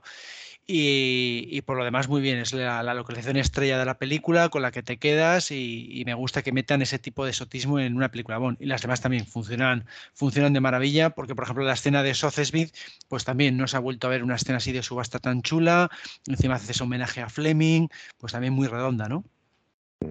Hay incluso homenaje a Gisco, porque también con la muerte en los talones había una subasta también muy divertida. Ah. El caso es que te iba a preguntar yo a ti precisamente, porque eres un experto en Indiana Jones también, eh, una razón de por las que te gusta Octopus, y a lo mejor es porque parece o tiene el tono de Indiana Jones. y porque también Indiana Jones viaja por esos países. Ahora bien, ¿de qué año es Indiana Jones y el Templo Maldito? Claro, Indiana Jones y el Templo Maldito fue después, es curioso Claro, que es del es después, 84. Es que es después, Sí, es sí, que sí, ahí sí. está la cuestión. Siempre se compara Octopussy con Indiana Jones y en realidad es el Templo Maldito la que viene después. Con lo cual la escena, por ejemplo, de la comida, cuando le ponen esos sesos de, de mono, y- o el, perdón, el ojo de, de la cabra esta, que el del, cordero, La cabeza supuestamente para dar asco, pues luego lo hace Indiana Jones, pero entonces a lo mejor es Indiana Jones el que copia a James Bond, ¿no? Claro, ahí sí se pudo haber inspirado. Lo que pasa es claro que siempre se dice que Octopussy, como vino después de En busca de la arca perdida, que es del Ya. 81, pues siempre se dice que como James Bond siempre se inspira en la actualidad, pues pudo haberse inspirado en, en Indiana Jones. Sí, Ese es sí, un poco pero el Es motivo. curioso que al Indiana Jones que más se parece es al siguiente. Eh, eh, eso sí, en eso sí, porque los dos viajan a la India. Es Claro, curiosísimo, claro, claro. eso sí. A ti, Eduardo, ¿qué te parecen las localizaciones de Octopussy? A ver, Cuba no es Cuba, es una base militar, con lo cual tampoco es. eh, decir, está bien por la escena espectacular que es, el, el- el avión y demás, ¿no? Pero bueno, Cuba como, como decorado, pues bueno, no destaca mucho. Eh, luego Londres, eso sí, la sala de subastas es espectacular, muy bien aprovechado para toda la, para toda la escena, y sobre todo la India. La India, bueno, a ver, es que ese era el trato, es decir, eh, os dejamos filmar todo lo que queráis, pero tenéis que dar eh, la mejor visión de la India. Entonces no aparece ni la pobreza ni otras cosas que, todos sabemos que hay en la India, ¿no? Entonces vemos una India muy lujosa, muy espectacular y, que luce mucho en la, película. Vemos son palacios, en fin, y todas estas cosas. Y el villano no es hindú, el villano es afgano. No hay ningún villano hindú, son todos personajes positivos. Con lo cual, pues bueno, pues eh, quiero decir que ese, ese era el trato, ¿no? Dar una buena visión de la India. Y, y está, desde luego, muy bien aprovechado. Vamos, todos los palacios, el Palacio de Octopus es una maravilla. Vamos, aprovechado con la secuencia de la invasión y demás. Eh, en fin, y, y luego la, la- la escena de la, de la caza también. O sea, es que está todo muy bien, muy bien aprovechado y muy visualmente eh, destacando, ¿no? En la, en la pantalla. Y Berlín, pues también nos que salga mucho lo que es la, la capital, porque apenas se le ve un poco circulando por el coche y demás. Pero bueno, también es una ubicación más urbana, más europea, que, bueno, pues dado el clima de Guerra Fría, pues es el lugar ideal. O sea, mm, Berlín todavía estaba dividido en aquellos años. Entonces todavía había dos Alemanias, en Berlín estaba el muro, que de hecho es la famosa frase publicitaria, ¿no? James Bond comenzó a disparar al pie del muro de Berlín. Entonces, pues bueno, es un, una, un exterior muy apropiado para la película. A mí me gusta mucho en Berlín que se vean esos carteles de está abandonando la, la zona americana o está entrando en la zona soviética. Esos carteles eran reales, claro, existían en el Berlín oriental y occidental para dividir las dos zonas y salen mucho, salen mucho en la película, claro, demostrando que están allí, que están rodando en el lugar. Eso siempre se valora y lo que decía un poco Eduardo, que el dinero se vea en la pantalla, ¿no, Oscar? Sí, exactamente. El- el- bueno, yo de esta película, lo- lo- las localizaciones, yo destaco más eh, Berlín y, y- y la India porque, bueno, eh, como lo, lo que decís, o sea, al principio Cuba eh, tampoco se, se nota mucho si es Cuba o puede ser cualquier otro país. Es decir, es un, es un bosque, un campo, hay un descampado y, bueno, pues ahí hacen lo que sea. Eh, Londres, lógicamente, Bond tiene que estar en Londres sí o sí en, en todas las películas. Y bueno, pues eh, se ve el- la parte esta de, de Berlín, pues para un poco eh, dar a entender que, que está todavía la, perdón, esa guerra fría, que está todavía ese muro separando Oriente de Occidente. Y bueno, tienes ahí el- uno de los checkpoint Charlies de esos que había, que además, por lo visto, tuvo, creo que, que lo leí en, un- en el libro de Clark, tuvo problemas porque se pasaron un poquito de la Eso raya es, sí. En Lo la conté en el anecdotario estrafalario, que se pasaron un poquito al dar la vuelta en el coche y ya estaban ahí los soldados mirando a ver, a ver qué pasaba ahí. Y bueno, bueno, la India, pues eh, que sacaron, supieron sacar toda la belleza y todo el esplendor de la India, que yo creo que además era el pensamiento que teníamos en Occidente de Oriente en esa época. Es decir, para los occidentales en los años 70, 80 y quizá los 90, eh, Oriente eran ciudades exóticas, como que la pobreza no la veíamos, veíamos el, exotismo, todo lo nuevo que llegara de Oriente aquí a, España, por ejemplo, o a Occidente, era algo guau, que nos echábamos la mano a la cabeza y qué bonito y qué exótico. Bueno, pues verlo en pantalla y, verlo en una película de James Bond, pues siempre, siempre de agradecer. Además, bueno, recuerdo que hace dos o tres meses yo estuve con Kabir Bedi Entonces soy Team Bedi pues, pues, para siempre ya. Sí, sí, luego, luego nos cuentas de tu amigo Javier Bedi, que hablaremos de él. Pero bueno, decís que se retrata y efectivamente es la India lujosa y la más exquisita. El Palacio del Monzón, por supuesto, es una maravilla. Pero bueno, también está la otra India. Yo creo que también se ve un poco lo siniestro y lo oscuro. Cuando Gamal Khan, por ejemplo, va a la taberna a contratar a esos matones, claramente son tres tipos desagradables y está en un ambiente raro. Y cuando se produce la persecución, pues también James Bond, pues que si pisa un fakir, que si está mucha gente en las calles superpobladas. Bueno, yo creo que también se ve un poco la India de, andar por la calle, ¿no? Obviamente un poco no también, sí. Sí, un poco, lógicamente, estereotipo. Pero no se pone el acento en la pobreza y, sin embargo, sí que se ven las calles, ¿no? Tampoco es que sea solo lo exquisito, ¿no? Que curiosamente esa escena del fakir y tal es un decorado en, en Ya, bueno, claro, luego se mezcla las calles reales con los decorados, pero bueno, me refiero al ambiente que se muestra de la India. Y en la escena de la persecución con el tuk-tuk, cuando tiran el dinero, se ve que la gente enseguida se echa a la calle, pues, pues por eso, porque se ve la pobreza también. Claro, claro, claro. Hombre, a ver, aquí tiran dinero en las calles y la gente también iría por él. Sí, aquí pasa ya lo mismo, sí. Pero quiero decir, eh, nada más llegar, se ve que Bon aterriza en el Ganges, eh, que es cuando conoce a, a Villa, a Vijay, y se ve ahí la gente eh, pues que está lavando, que se están lavando ellos, que se están bañando, entonces se ve ahí también un poquito de lo que es la India real. Eso es, sí, sí. yo creo que también, sí. Bueno, vamos a hablar de, James Bond, de la interpretación de Roger Moore. Siempre se suele decir también como tópico que Roger Moore alargó mucho su carrera, que a lo mejor hizo demasiados Bonds, que tendría que haberlo dejado antes. En este caso ya había pruebas serias para James Brolin, por ejemplo, que se pueden ver. Están en, en YouTube y en los DVDs que estuvo a punto de ser James Bond en Octopussy. Pero bueno, finalmente con el otro Bond, con Nunca digas nunca jamás, Cavi Broccoli se puso conservador, decidió no arriesgar y apostó por la vuelta de Moore. ¿Fue acertada su vuelta? Me imagino, que Lal, que tú piensas que sí, ¿no? Sí, sí, a mí Roger Moore siempre me ha gustado mucho y aquí yo no le vi demasiado mayor, vamos, aunque sí que lo estuviera, pues yo nunca le he apreciado demasiado mayor. Sí que se lo noté igual más en Panorama para matar. Igual sí que Panorama sí que igual lo tenía que haber hecho ya otro, otro actor, ¿no? Pero en esta de Octopussy yo físicamente le he visto siempre bastante bien y, la alternativa, pues mm, viendo los eh, vamos, la prueba de casting, pues nunca me convenció demasiado, ¿no? Lo de James Brolin pues nunca le he visto muy acertado como Bond. Bueno, habría que verlo igual, ¿no? Más, más completo. Pero la alternativa pues no me parecía nunca demasiado buena y yo creo que Roger Moore lo hizo perfectamente bien y está, como luego usan dobles y demás, eh, pues yo creo que quedó bastante bien. Sí, a mí que me gusta más Panorama para Matar, te diré que no, que yo lo veo perfecto en la última también. Así que yo no tengo problemas. Y, bueno, lo que tú decías también, James Brolin me parece un poco descafeinado, como lo que no tenía carisma ni sentido del humor, ¿no, Eduardo? Eso es. Mm. Yo a Roger Moore aquí lo veo como un personaje maduro, perfecto en el papel. O sea, no. Eh, quiero decir, como además también la acción que tiene es una acción realista, no es una acción exagerada de mucha fuerza, eh, son peleas y tal, persecuciones. Quiero decir que no es muy creíble lo, que hace. Entonces, siendo un personaje maduro, yo me lo creo lo que está, lo que está haciendo. Y, bueno, eh, sí, la verdad es que mejor que James Bond me parece a mí que lo habría hecho. Entonces, eh, la verdad es que no me desentona. Sí que en Panorama para Matar ya se le notaba muchísimo más. Ahí sí que ya tenía que haber cedido el testigo a otro, a otro actor. por Dios, otro enemigo de panorama. Ah, no, no enemigo, pero quiere decir que se le nota más. es que se eh, habla mucho de, los dobles en panorama, pero en Octopussy también hay dobles. Quiero decir, en todas las películas Bond hay dobles.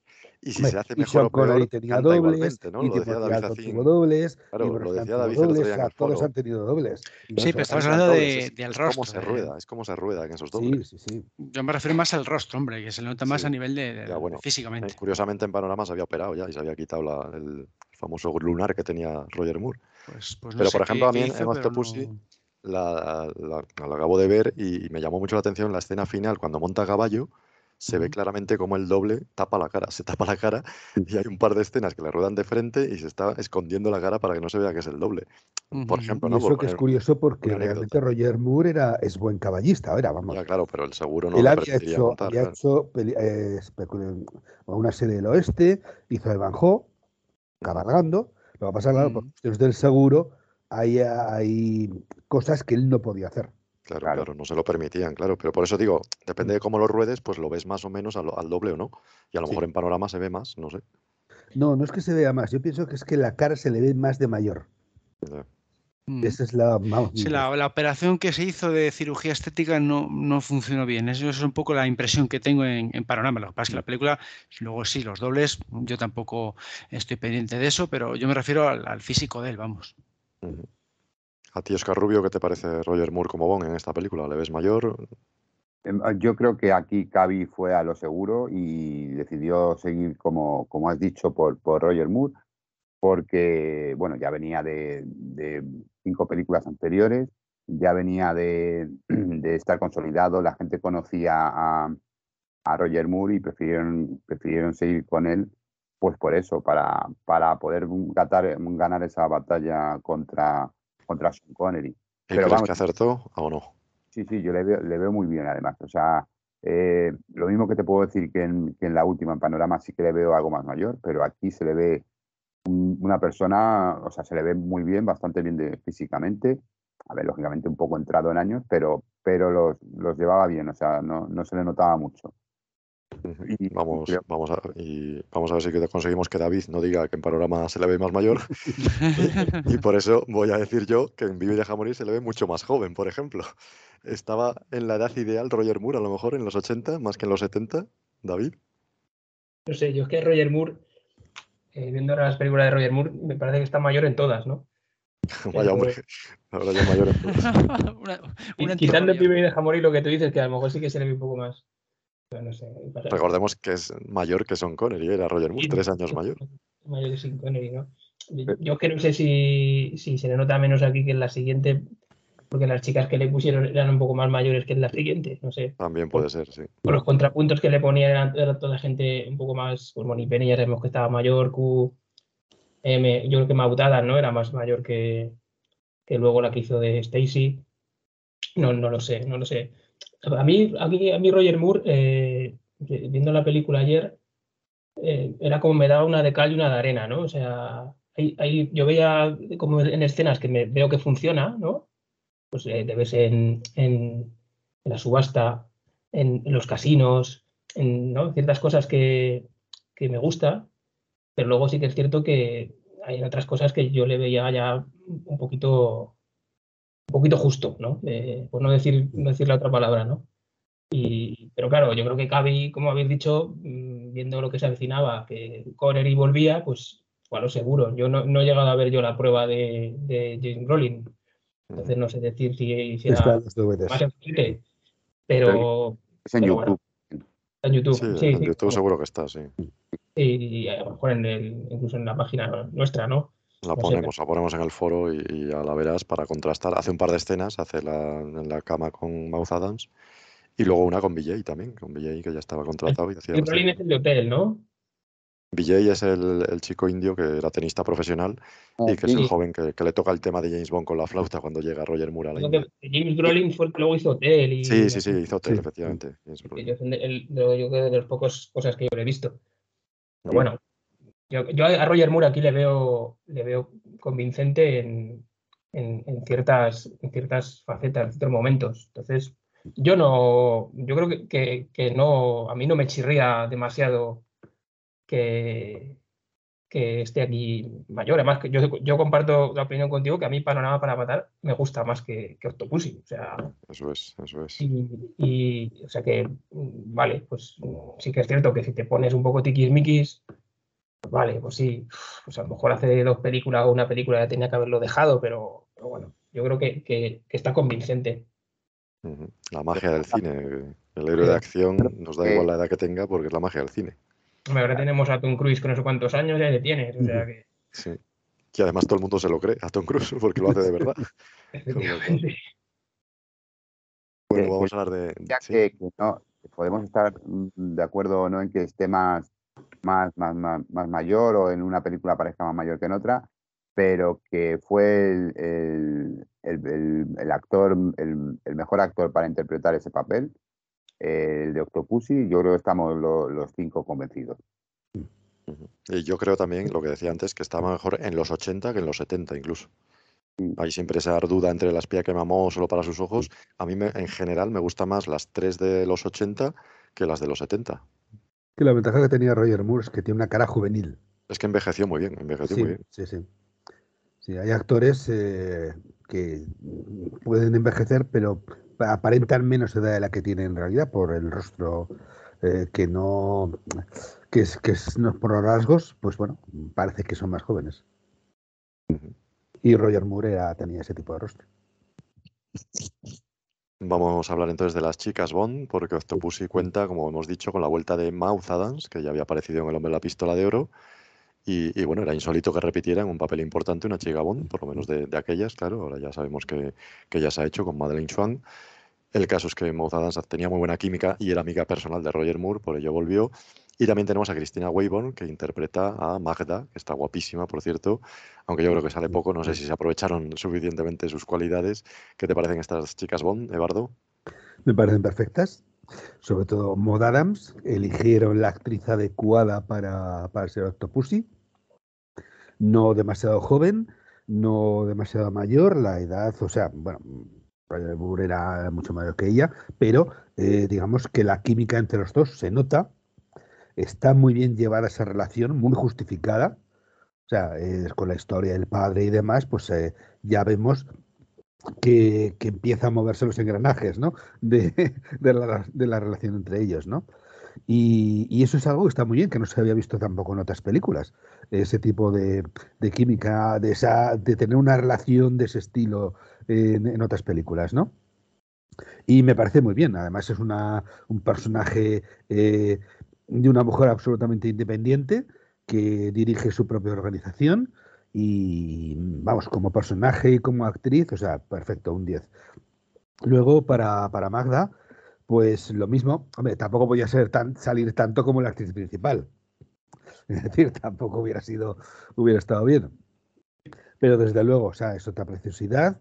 Y, y además, con una. eh, ella misma hizo la caída del balcón. Sí, sí, sí, con era acróbata, el, me con parece. el la verdad. sari, con el sari, efectivamente. O sea, ella hizo su propia acrobacia. Y hay que tener en cuenta también que su personaje al principio es como muy misterioso, porque la vemos con Kamal Khan, pero realmente no está con Kamal Khan, porque parece que va un poco a su aire. De hecho, cuando ve que vos escapa, no dice absolutamente nada. O sea, mm, luego ya te das cuenta de que está con Octopussy más que con Kamal Khan, pero tiene como una especie de ambigüedad, ¿no? El, el personaje al principio. Y, y bueno, luego el resto de las chicas Octopussy también, pues tampoco se limitan a ser caras bonitas. O sea, mm, eh, vemos que hacen cosas en el circo, que ayudan en las, en las actuaciones y en, los, y en los números, o bien disfrazadas de payasos y tal. O sea, no se limita simplemente a posar como pasaba en la película anterior, donde teníamos a las chicas o bien en la piscina o bien en una de las casas de, de por allí, ¿no? O sea, aquí eh, pues realizan más actividades, ¿no? Y voy a hacer una elucubración, estas a mí que me gustan, y es que eh, cuando Bond llega al hotel, vemos un montón de estas chicas. Luego las, las volvemos sí, a sí. ver en el, en el circo, obviamente, porque trabajan allí y en, la- y en el Palacio de Octopussy. Pero las vemos también en el hotel donde Bond va a, a residir, ¿no? Va, va a instalarse allí.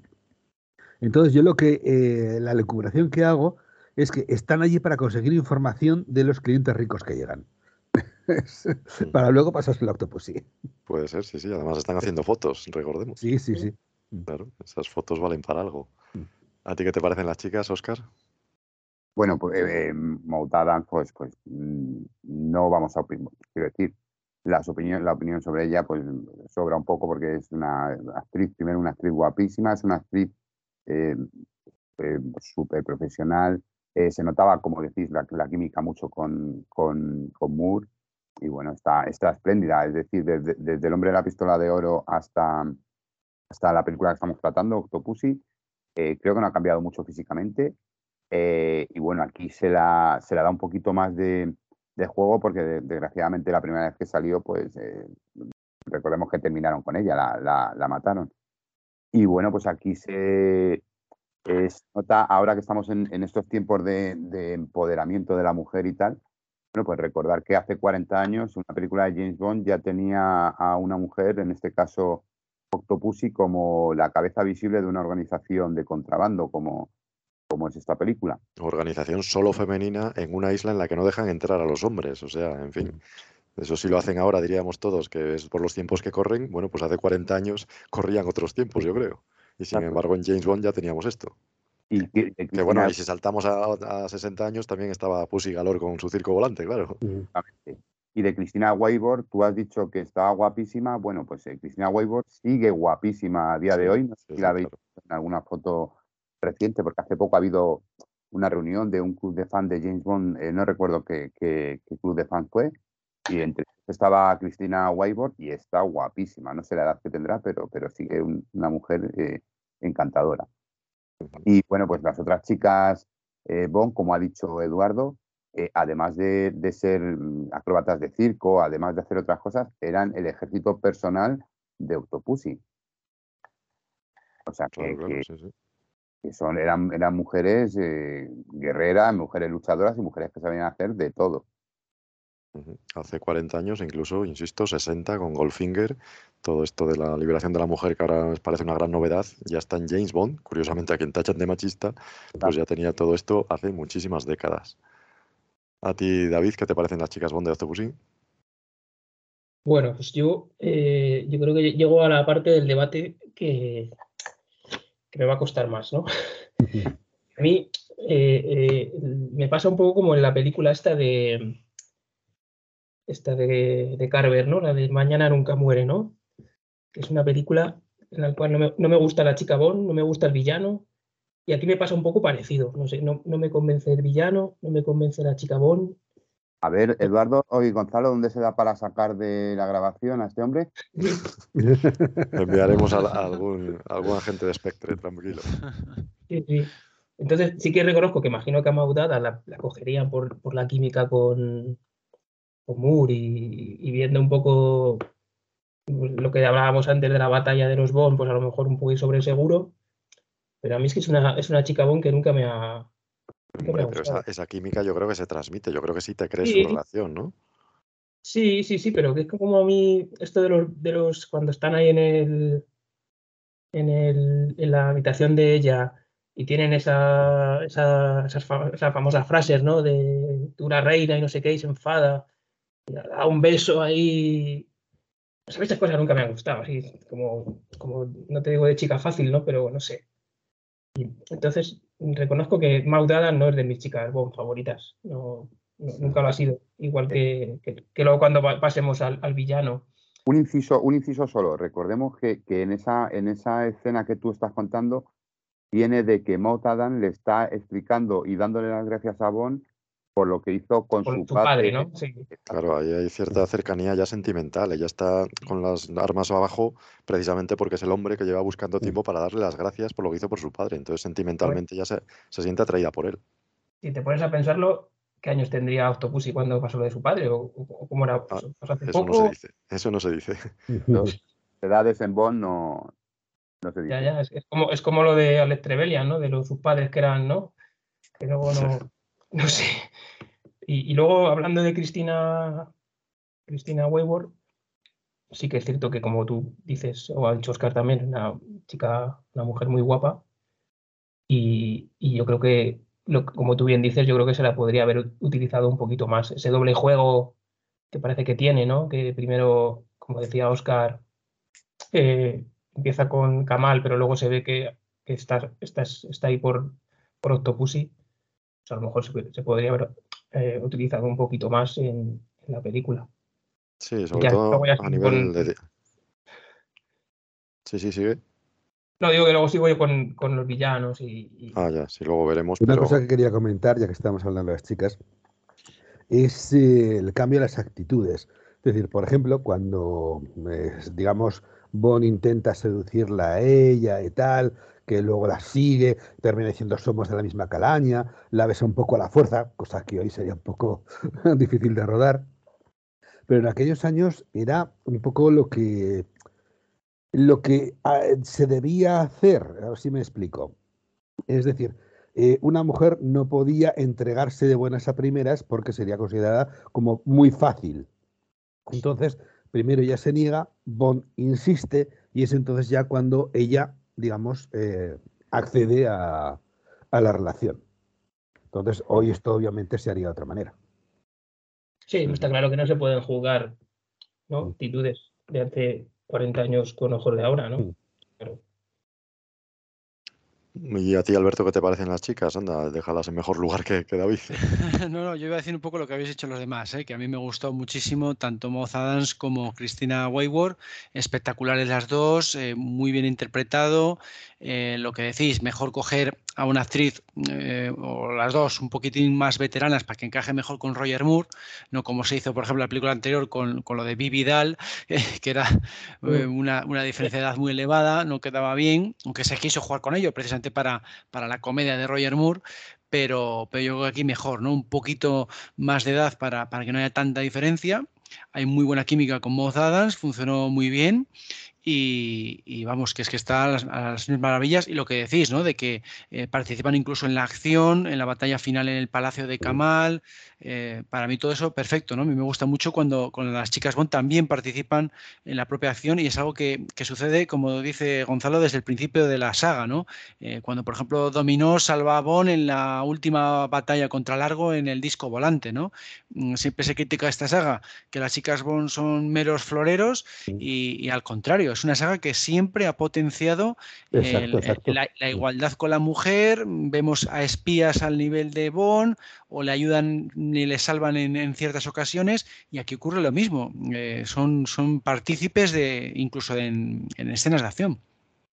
Siempre lo, lo, comentamos en las cuatro primeras películas de James Bond, la chica mata al malo en dos.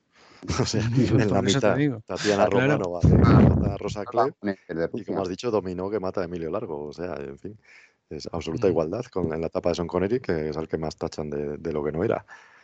En fin, vamos a hablar de, de los villanos. Tenemos a, a, Louis Jordan como Kamal Khan. Louis Jordan era un muy famoso actor francés, había estado en clásicos como Gigi, que había arrasado en los Oscars, ganó 10 Oscars, me parece. Carta de una desconocida, que es una película maravillosa de Massofuls. Mm. El caso es que, bueno, su interpretación suele ser criticada, a lo mejor porque no pinta mucho como malo Bond, porque no suele ser muy memorable, la gente no se acuerda mucho de él, no suele destacar como villano, y a lo mejor pues, pues no tenía el carisma suficiente para dotar de, bueno, de, no sé si de maldad al personaje o directamente porque estaba mal escrito Khan. No sé cómo lo veis vosotros, Oscar. Yo es que le, veo como, mm, ahora lo, lo, denominaríamos como un psicópata, es decir, que, que, que, no siente dolor por, por nada, él hace las cosas porque las quiere hacer, porque su beneficio es sacar dinero eh, o intentar, intentar conseguir una tercera guerra mundial, lo que sea. Es decir, él es un tío que va a, lo que más le interese y se mueve por el dinero y, ya está. Creo, creo que estuvo bastante bien porque eh, la escena en la, de la cacería eh, está muy bien. El cómo, cómo dirige las cosas cuando, cuando van a visitar a Bond, Magda y, y eh, Luis Jordan, bueno, perdón, Kamal Khan con, con Govinda, cuando le dice con gestos al conductor lo de pare, que se baje Govinda, continúe, es, eso es, es, es, una pasada esa escena, será, son dos segundos lo que dura, pero, pero mola. Luego su actitud en el casino, eh, como que tampoco le cuesta mucho ganar o perder. Y, creo que creo que su personaje está muy bien, muy bien logrado. Yo no le conozco de otras películas, le conozco solamente de Octopussy, pero creo que, que hizo un, un, villano bastante, bastante bueno. ¿Tú lo tienes entre tus villanos favoritos de la serie o no? E, entre mi, entre mi villano favorito, no. Claro, eh, por eso digo que parece que encaja, que está bien, que es un psicópata, pero a la verdad luego nunca está en lo más alto. No está en lo más alto, pero porque a lo mejor considero que hay otros villanos que, que lo hacen mucho mejor, pero no claro, está, claro, está claro. bajo de, de, la, de la clasificación o de la tabla. Para mí, por ejemplo. Para ti, David, ¿qué tal Luis Jordan? ¿Cómo lo ves? Mira, pues yo creo que tú lo has dicho, Gonzalo. Si haces una lista de mejores y peores, este ni está ni en lo mejores ni peores, ¿no? peor todavía, entonces peor todavía. Si te deja indiferente, malo. Sí, entonces mira, por, por, por ser, por ser benevolente, me parece, lo que mira, ahora que, que ha hablado Oscar de la escena de cuando llega con el coche, yo creo que, mira, una cosa que me gusta de, de él, de este actor, es cuando, o sea, la cara, ¿no? O sea, cómo, cómo trabaja con la cara ciertos gestos eh, o ciertas, ¿no? ciertas cosas que quiere como, como decir o no decir, ¿no? Y mira, en ese punto creo que es lo mejor de, él. Luego, eh, este tipo de villanos que, no se manchan las manos, ¿no? Por así decirlo, tampoco me parece mal, que no vayan a ser todos villanos peleones con, con Bond, ¿no? Pero mira, la vamos a dejar ahí en, en tierra de nadie, yo creo. Sí, claro, yo es que efectivamente se le ficha, se le ficha por ser muy elegante, porque es un príncipe afgano, no se mancha las manos, pero claro, a lo mejor es tan elegante que no sé, nos deja un poco frío, ¿no? A lo mejor, Alberto, no sé. A mí, es que me gusta ese tipo de villano. A mí sí, el, tipo de villano así elegante mm, me, gusta bastante. No, nunca he tenido problema con, él. Mm, y sí que, sí que. Lo, que pasa es que igual en Bond, claro, nos gusta más el tipo doctor no, que digo yo, ¿no? El, tipo amenazador, seco, serio, que se han hecho más. El, doctor no y Blofeld también son elegantes y también son fríos y distantes, pero hombre, ya se les ve otra cosa, se les ve otro empaque, ¿no? Claro, gusta más esa, esa, ese estilo, ¿no? Pero a mí el estilo que tiene Malcolm, yo creo que incluso me gusta más porque le vemos ahí jugando la partida de, de Backgammon con Bond, y ahí me parece espectacular. Eh, las órdenes que da Govinda, eh, no sé, también me, parece bastante bastante chulo. Cuando le dice eso de procure gastar el dinero rápidamente, señor Bond, ahí también me resulta bastante amenazador.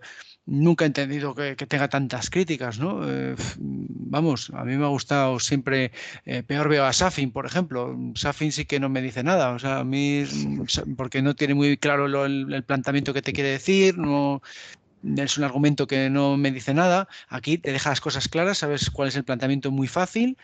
Y, por ejemplo, con cosas más actuales lo veo, le veo superior a Kamalkan, por ejemplo, hablando de quiénes son mejores o peores, ¿no? A lo mejor eh, también, eh, por romper una lanza en favor de Safin, que no soy yo precisamente fan de Sin Tiempo para Morir, pero en cualquier caso eh, sí que se le caracteriza mejor, aunque sea de forma exagerada, que si tiene la cara quemada, que si la escena de la máscara, que si es más amenazador. Y en, en Louis Jordan, como es guapo, refinado y elegante, pues como que parece que no da miedo, parece el bueno, parece el bueno de la película. Además, pues una, cosa, una cosa de Louis Jordan eh, Bond se caracteriza por, por sacar de, sus casillas a los villanos. A Kamal Khan no le, no le escuchas eh, un grito o subir la voz toda la película. Sí, pero le hace más contenido, porque por ejemplo cuando se cabrea con, con Matt Adams, eh, con Octopussy, que le dice está cometiendo usted un, error cuando se queda con Bond, pues bueno, esa es su forma de, de expresarlo también. Eh, no sé, crítica. Al final, en el avión sí que está ya desesperado, que es cuando dice aquello de sala por él, se lo dice a Kabir Por, por ejemplo, que, salga al techo a luchar, eso iba a decir, sí, cuando sale a Govinda a luchar al techo. Tiene alguna escena así de que pierde un poco más los estribos, pero es como un villano y más, más contenido, ¿no? Porque es, tan, es elegante hasta en las peores situaciones, ¿no? No sé, a mí sí me, gusta ese estilo de. Como Gustav Graves también, que es muy elegante, me va ese estilo de, villano. A ti, Eduardo, ¿qué nos cuentas de, la elegancia de Louis Jordan? ¿Te convence o pues lo ves demasiado lejano? Me convence perfectamente para este tipo de villanos que son elegantes, sofisticados y sin ninguna piedad para, el resto de la, de la, humanidad, ¿no? Por ejemplo, cuando mata a los orfebres que han hecho los duplicados de las, de las joyas, o sea, los, los liquida, los manda a liquidar, mejor dicho, porque como veis nunca se, se ensucia las manos sin ninguna, sin, sin pensarlo dos veces. Y entonces esa elegancia, ese, estamos hablando de contención, pues eh, eh, no, al no ser tan exagerado, es, es, como más temible, o sea, más, más creíble como villano, ¿no? Y también lo que quería decir es que eh, hay un momento en que vemos que, que, se pone furioso cuando, cuando descubre que le han estado espiando y dice, quiero a Bond. O sea, ese es un momento muy fuerte para ese personaje. Y también me gustaría decir que es que en este caso la villanía de la película está repartida entre dos personajes. No solamente Kamal Khan, está Orlov. Entonces, Orlov es, es, digamos, el negativo de, de, Kamal Khan. O sea, se complementan el uno al otro. Él no es muy exagerado, muy extrovertido, y el otro, lo que hablamos, muy contenido, o, parcialmente contenido, ¿no? Entonces, quiero decir que no es que Kamal Khan sea el villano de esta película. O sea, hay dos villanos. Sí, luego hablaremos de Orlov, y, que es mucho más histriónico, claro. Al, al, tener la pareja, o sea, ahí sí que sí que eh, funciona todo mucho mejor, porque no solamente tenemos a este villano, sino a otro que lo complementa. Yo no sé, soy a lo mejor más tradicional en eso. Me gusta que el villano no solo lo sea, sino que lo parezca, como se hacía en los 60. Entonces, a lo mejor echo de menos algún rasgo que, que no le identificara como, pues en este caso podríamos decir, hasta más guapo que por el propio James Bond, ¿no? Entonces, no sé, Louis Jordan le vemos elegante, francés y principesco y casi como que estaría a la altura, podría ser James Bond, ¿no? Que, que si te pones a pensar en un posible Tiene un casting. papel de villano en un episodio de la serie Colombo que utiliza este mismo estilo de interpretación. Sí, sí, sí, claro. Que por otro lado también apuesta por el humor, porque claro, con esa frialdad tiene escenas cómicas magníficas. Por ejemplo, cuando eh, intentan huir de Berlín y no le arranca el coche a la primera, Ese la, momento es la genial, mirada que le dirige a, a. Kabir Bedi es excelente, porque ahí dice, a ver si nos quedamos aquí y nos comemos la bomba, y eso es fantástico, claro, por esa frialdad. Bueno, pues como decíamos, hay más villanos que mencionar. Por un lado, Steven Berkoff, que hacía de General Orlov, efectivamente apuesta por el histrionismo, está muy pasado, yo creo, pero bueno, es ese sí, general psicópata que apuesta por in- invadir Europa directamente e imponer el comunismo. Y eh, por otro lado, Kabir Bedi como Govinda, que bueno, está un poco en la línea del príncipe, es muy sereno, muy tranquilo, no habla casi nada, tiene muy pocas líneas de diálogo, pero que su presencia ya era imponente, claro, de hacer Sandokan, todo el mundo le conocía, por lo menos en, España era popularísimo, también el resto del mundo tuvo bastante éxito con Sandokan, y en la India, pues bueno, es una institución. Vamos a hablar de estos dos villanos, ¿qué os parecieron sus papeles, eh, Leiter? Pues mira, eh, eh, Govinda, como habéis dicho hace un poquitito, tiene como casi la mejor escena de la película, ¿no? Cuando está en el avión y le dice el otro, sal, fuera, dice, y, y y y sale. dígalo. Sal y dígalo, y va el tío y, y sale. Y sale, O y sea sale. que ahí está la, la, ¿no? la fidelidad de, de Govinda, ¿no? Y, y- y me- a mí, mi Govinda, además que tenemos aquí a Oscar, que es casi amigo suyo, eh, de Kabir Bedi, eh, me parece bien. Eh, me parece que lo que tú dices habla poquito, pero lo que habla es como y esa mirada que tiene, ¿no? Y esa, ese porte físico sublime, ¿no? O sea, que es un, es un villano o un esbirro de villano de libro, ¿no? O sea, entonces Kabir, Kabir Bedi, eh, yo le doy, le doy un, muy buena nota. Y, y a, y a Steven Berkoff, mm, a veces sí, a veces no, no sé. A veces, a mí el histrionismo a veces me convence y a veces me saca. Y bueno, tiene momentos que, que le veo bien, otros momentos cuando está ahí la reunión de, de- en Rusia, ¿no? De, no sé, del Politburo o lo que sea eso. Entonces que se pone ahí como un poco a veces, ¿no? Como se pone como un poco demasiado. Estupendo, se pone estupendo, sí. Sí, de ahí, de- y, y luego el, el- el final suyo, cuando intenta atravesar la frontera a toda costa. eh, pues, pero bueno, yo a estos dos personajes eh, sí que sí que les doy un aprobado de, de, de, de verdad. O sea que me gustan más que, que el villano, que el villano villano que hemos hablado antes.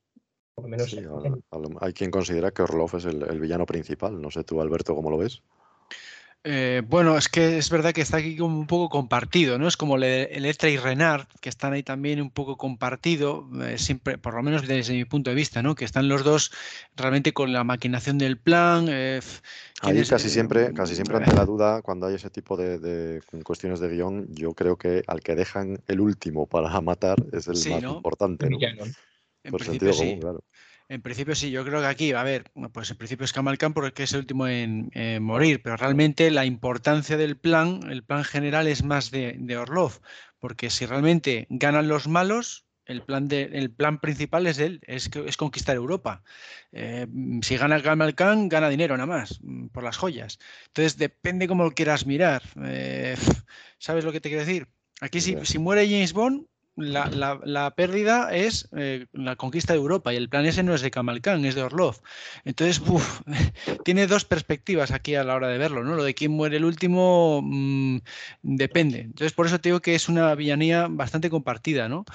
Y lo de Electra y Renard, eh, considerar a Renard un mero esbirro, ponerla a la altura de Govinda, eh, pues yo siempre lo he visto un poquitín, porque es el que aparece en cabeza de póster de cartel también. Eh, bueno, pues no sé, mm, nunca le he visto como solamente un mero esbirro, porque es el que va a conseguir también la amenaza principal, que es la destrucción de Estambul y que Electra sea con el control del petróleo, si James Bond muere, ¿no? Mm, si muere Electra, mm, no pasa nada, pero si, si, mm, vamos a decir, si Renard llega hasta el final, entonces sí que pasa el plan de la película. Entonces, depende de cómo lo quieras ver. Bueno, yo tengo otra, otra forma de verlo, ¿no?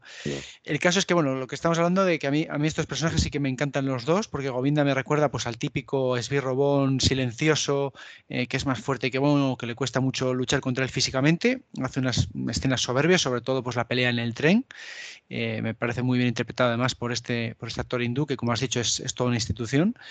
Y luego Stephen Birkoff, pues es verdad que es muy exagerado, pero a mí es que como me gusta todo lo exagerado en esta saga, pues a mí perfecto, ¿no? Eh, hace contraste muy bueno con, con la elegancia y el estilo más comedido de Kamal Khan, ¿no? Tenemos los dos tipos de villanos en la misma película. Así que me pareció muy, muy bien hecho y que tenga ese plan pues exagerado como me gusta en Bonn, que bueno, igual no es la conquista mundial, eh, pero casi, ¿no? Porque pretende conquistar Europa como quería hacer Hitler, o sea, eh, una auténtica barbaridad y por eso, por eso está muy bien, ¿no? Que no sea un plan así pequeñito, aquí James Bond es algo épico y, me gusta muy bien cómo, cómo lo expresa este actor. Y además de una forma bastante sutil, porque el plan, recordemos, es que está hay una bomba atómica en la base alemana que le echen la culpa a los propios estadounidenses y entonces inicien el desarme y sea cuando la Unión Soviética avance. O sea, es bastante retorcido el plan. Está bastante bien pensado. Si no es, el, no es un plan así sencillo, sino que está bastante más retorcido de lo que parece, sí. Ya lo, decíamos en el guion, que siempre los guiones Bond nos dejan más sorpresas de lo que parece. No es tan fácil. Todos sabemos quién es el malo y el bueno, pero luego te pones a escarbar y hay muchas capas. Muy bien pensado, sí. ¿Qué te parecen estos villanos, Eduardo? Ya decías que, que Orlov es claramente el complemento. Sí, yo Orlov lo veo como al mismo nivel que Kamal o sea, son los dos villanos eh, que se complementan, ¿no? De hecho, si solamente tuviéramos a Orlov, nos parecería un payaso. Eh, pero como está Kamal Khan, pues hay un, se complementan mutuamente, ¿no? Entonces, pues eh, me parece muy bien, porque ya digo, tenemos a uno que es elegante y tal, y otro que es todo lo contrario. Entonces, pues queda perfecto, queda un equilibrio entre los dos, entre los dos villanos. Y luego, bueno, Kabir Ready, pues está, sensacional también, con la, con el, eh, la presencia física que tiene, ¿no? Eh, ya habéis dicho, es el tradicional sicario, en este caso casi mudo, silencioso y tal. Y bueno, o sea, la característica que tiene es que es fiel hasta el límite absoluto, ¿no? O sea, al final sale, sale fuera del avión para enfrentarse a James Bond allí. Y, y luego, a ver, eh, también nos presentan un personaje que, no solamente físico, o sea, eh, vemos que es astuto porque muchas veces descubre cosas, por ejemplo, baja por la escalera y se fija que están, que, están atacando al, palacio al final. O sea, eh, y descubre a Bond en el tren cuando está exactamente, exactamente. O sea, no solamente es un es la presencia física, sino que, vemos que hace bastantes más cosas. Entonces, pues también, o sea, es uno de los mejores sicarios de, la serie. Y bueno, ahora es el turno de Oscar para que nos cuente su amistad con Kabir Bedi, porque que yo sepa de los aquí presentes es el único que le ha saludado y ha hablado con él, ¿no, Oscar?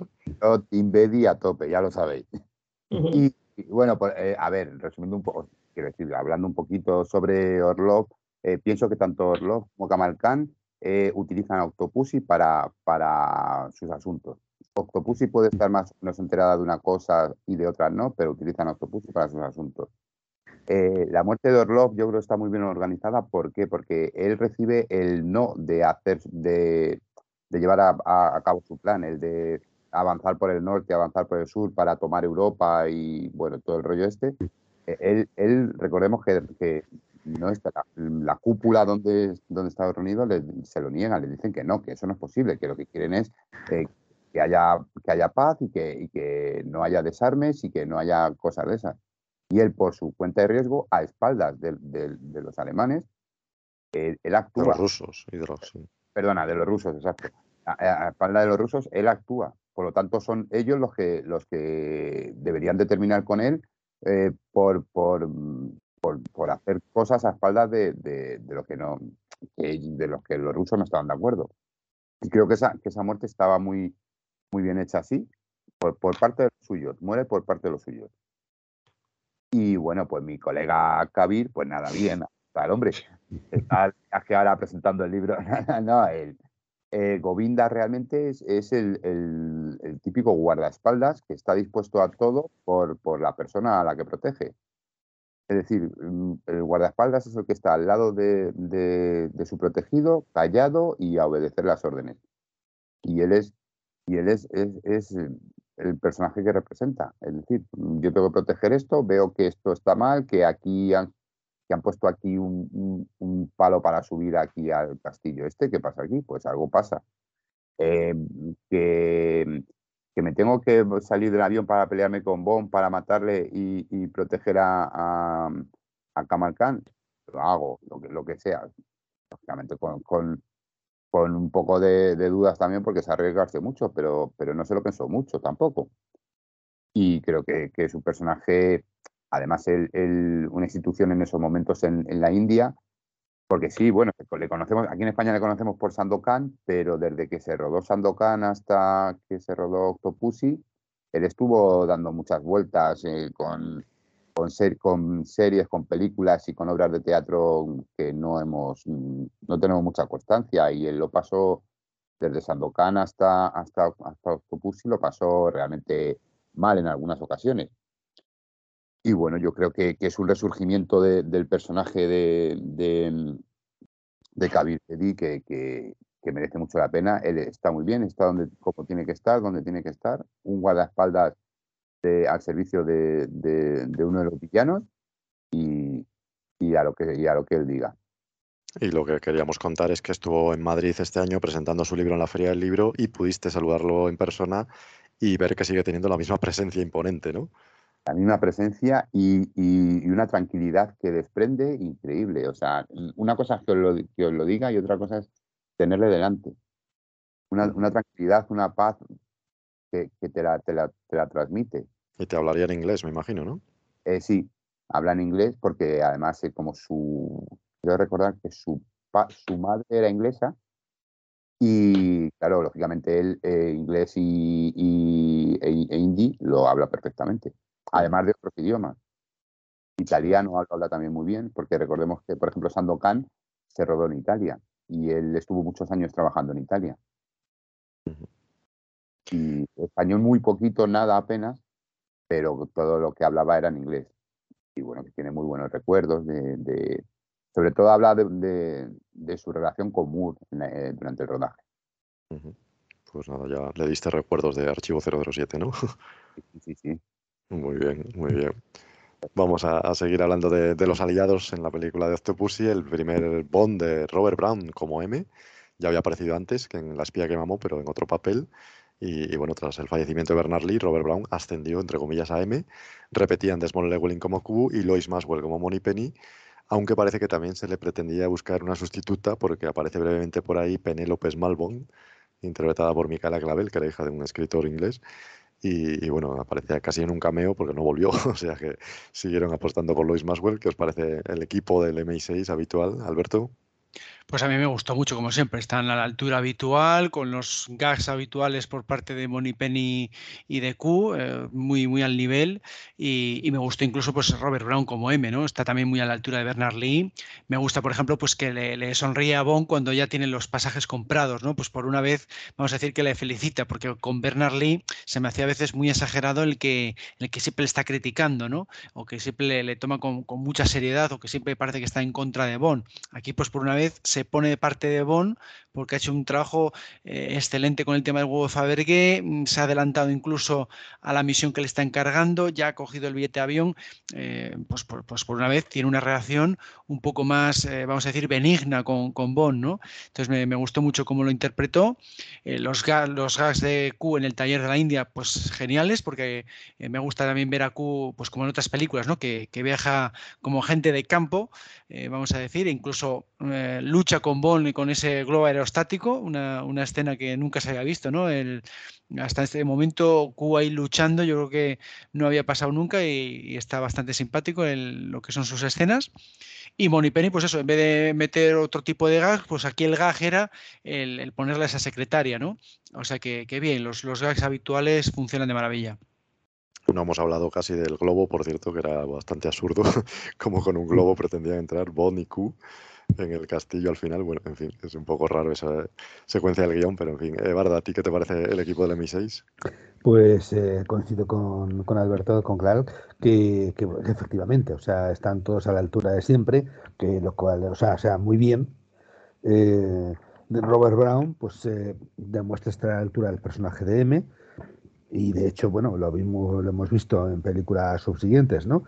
Luego Q, pues bueno, la verdad es que siempre apetece mucho ver a Q, pero claro, está un poco fuera de, su personaje el que llegue incluso a involucrarse en una batalla, o sea, siendo que es el genio científico del, del MI6. A ver, me gusta verlo, pero eh, queda un poco fuera, fuera de lugar, ¿no? Es, eh, eh, que, que incluso llegue a ese extremo. Y no era precisamente pues muy discreto con ese globo con la bandera británica. A ver, se supone que un globo silencioso. Sí, sí, silencioso sí, pero vamos, tenía aunque ojos. realmente un globo para, para, llegar a un sitio es un poco complicado porque depende de los vientos, no es como un dirigible, que puedes dirigirlo, ¿no? Pero bueno, eh, dentro de lo que es la secuencia, pues, pues queda bien, ¿no?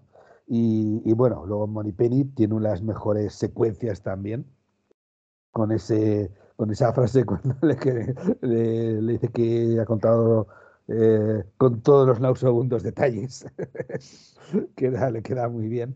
Y, bueno, pues la, chica Penélope, pues bueno, pues tampoco puede hacer mucho con, los, con las dos frases que le dan.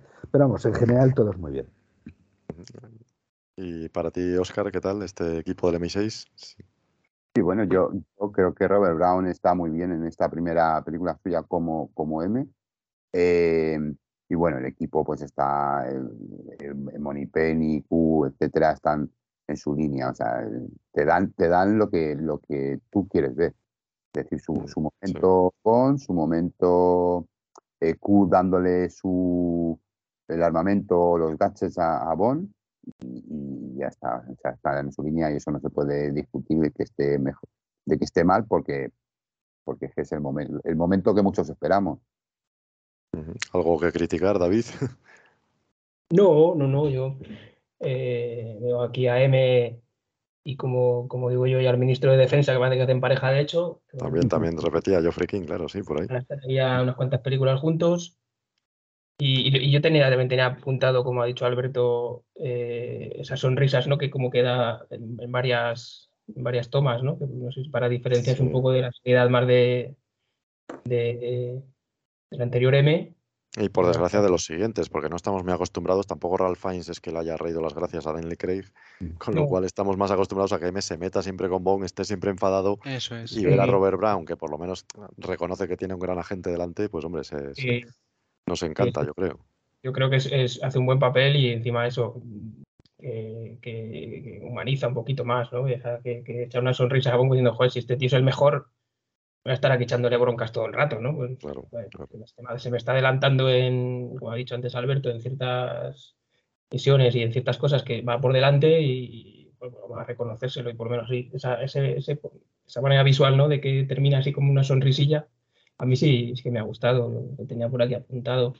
Y luego Q, pues, pues parece que en esta película tiene algo más de papel, ¿no? Que más participación y a mí también me parece un poco absurdo el el tema este del globo, con él, con él.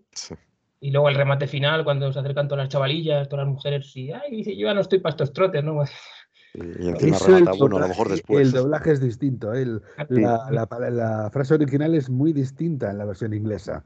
Porque ahora no es el momento, más tarde quizás. Ah. Además, además, en español, según termina de decirlo de yo ya no estoy para esos trotes, justo termina de decir eso y le pega un beso a otra chica. si, os fijáis, es una décima de segundo, pero, pero se, le nota. Pero aparte de eso, a mí siempre me ha parecido, me ha gustado cuando, cuando Desmond Llewellyn tiene más papel, ¿no? Como en como licencia para matar, ¿no? Que luego también tiene. sí, pero eso ya es una intervención personal suya. Sí, eso es verdad. Eso es verdad, pero me gusta que, que participen más en la. Además, como ya imagino que ya se habían cargado a, a Villaí y a otros, pues tendría que aparecer alguien por ahí para ayudar a Bon. Y, luego Moni Penny, pues, pues en, su, en su línea, ¿no? En esta línea que tiene con Moore de, de tira y afloja. ¿no? Y con la chiquita nueva, pues igual, ¿no? Porque luego al final, cuando se mete en el despacho, las dos como que están ahí como suspirando, ¿no? Parece, ¿no? O sea que un poco más, más de lo mismo con, con estas dos chicas. Detalle de las flores que le trae un ramo y luego le da Sí, una ¿no? para ella y le deja todas las demás para la chica nueva, claro. Sí, sí. Muy, muy elegante. Muy brevemente ya, en, en una línea o dos, porque ya son personajes menores, podemos hablar de otros aliados o enemigos como los gemelos, eh, bueno, Miska y Griska, que tienen un papel importante, ya hemos descrito sus escenas que a mí me encantan, o del tenista profesional que era Vijay Armitage, que debutaba en el cine, lógicamente, y que, bueno, tenía cierto prestigio como tenista, y, y, bueno, que le dieron este papel y al final no sé si os gusta cómo acaban con él de forma dramática. Lógicamente es el contrapunto siempre que tiene Bond, que siempre matan a alguno de sus mm, colegas, amigos o colaboradores para que busque luego la venganza. Como digo brevemente, ¿qué os parece, Eduardo? Pues eh, me parece como personaje, me parece muy bueno. Es decir, es un tipo simpático, pero que a la vez eh, eh, lo vemos pelear con los tuk-tuks y demás, mientras va conduciendo y con, además utiliza la, su raqueta para, para pelear, de acuerdo a la profesión que tenía. Y claro, efectivamente, pues es el que le toca palmarla en la, película, ¿no? Es el cordero para el sacrificio y bueno, pues le, le toca a él. Y, pero vamos, que como personaje lo veo muy, muy bien, muy bien hecho también. Y luego a los gemelos también, unos villanos muy, muy bien construidos también. Ya hemos hablado de la presentación, de que al principio no sabemos que, que son dos. Pensamos que es uno, pero luego resulta que son dos. Y efectivamente, o sea, también tienen una relación de, bueno, de que luego uno busca venganza por la muerte del otro y demás. Entonces eso, digamos, es una variación, una mejora de, de, de este tipo de personajes. Y con lo cual, pues bueno, es otro punto positivo para la película. A ti, Oscar, ¿qué te parecen estos personajes, aunque sea brevemente? Ah, bueno, gemelos creo que son un plus más a la película, que está muy bien y, y- y, bueno, siempre van con los cuchillos y, y, bueno, pues, como te digo, me, me gusta que, le, que, le- que pusieran a esos dos personajes y juega, además juegan con eso, con si hay uno o dos y toda- todas estas cosas. Y bueno, lo de la muerte de Villay sí que me da un poco de pena porque yo hubiera preferido que se hubieran cargado al, al jefe de Villay allí, al señor este con bigote. Sadruddin, Sad- Sadruddin, sí. que de él se despiden y ya no se sabe nada más. El dinero que le dan a Vijay resulta que se lo pide Bond luego para devolverlo a la gente para salvar la vida. Eh, Entonces, hubiera que hubieran asesinado a- al otro antes que a Vijay. Me caía bien ese, ese hombre. Ujú. Leiter, ¿a ti qué te parecen? Pues nada, como ha dicho Eduardo, Vijay es como la obligada oveja sacrificada, ¿no? De todas las películas. Eh, tiene más presencia que, que el que había dicho de Trudy, que era el jefe, ¿no? En teoría. Eh, Ujú, Sí. esto en India, pero sale esa escena y poco más, y la de, bueno, y luego en el casino. Y yo no sé si, si, porque este hombre era tenista y yo creo que fue hasta un top, top 10, ¿no? De, de ATP, o sea que imagino que será un tenista, yo no le conozco porque en esa época no, pero imagino que será un tenista bastante famoso y, yo no sé si por, si por no ser actor profesional, pues se le nota como un poco de esparpajo, ¿no? Esa, ¿no? Esa naturalidad en, ejemplo, la persecución, cuando coge la raqueta, ¿no? Y, o cuando, cuando está en el casino, justo entra, cuando entra él, le, da, le choca el hombro, ¿no? Eh, Govinda. O sea, es un, pers- un personaje que, que, me gusta. Imagino que también sería un guiño a, a la India, ¿no? Mostrar, Sí, sí. mostrar este personaje. ¿no? No sé, no sé si entraba dentro de contrato. eh, eh, es un personaje famoso de, de- de la India. Entonces, me, me gusta, me gusta Vijay. Y luego los gemelos, pues, las escenas que salen, la que habéis comentado de, del cuando matan a 009, creo que está muy bien rodada y es una escena muy buena. Y luego la, la otra escena con Moore en, en el tren, ¿no? Que cuando la va persiguiendo, que parece una, se repite como a la, a la primera escena, pero ahí como cambia las tornas, ¿no? Como que Bond mata a- a- al que quedaba. Entonces, personajes acertados. Yo creo que, que los personajes secundarios de esta película me, me atraen más que los personajes principales. Lo conozco. Estoy viendo que, que Vijay no llegó al top 10, pero llegó a, sí, a ser el 16 del mundo Ajá. y que nunca llegó a, a una final de los grandes torneos de tenis, pero sí que jugó semifinales en Wimbledon, por ejemplo. Y claro, lo que que, era el número 8. No sé- no sé lo dónde que lo vi. llamaba, la llamaba la atención es que es indio, claro. Entonces, un tenista indio pues era pues, muy poco habitual, como podemos imaginar. Luego, por cierto, también apareció en Star Trek 4, aparecía también en otro cameo. ¿A ti, Oh. Alberto, qué te parecen estos personajes?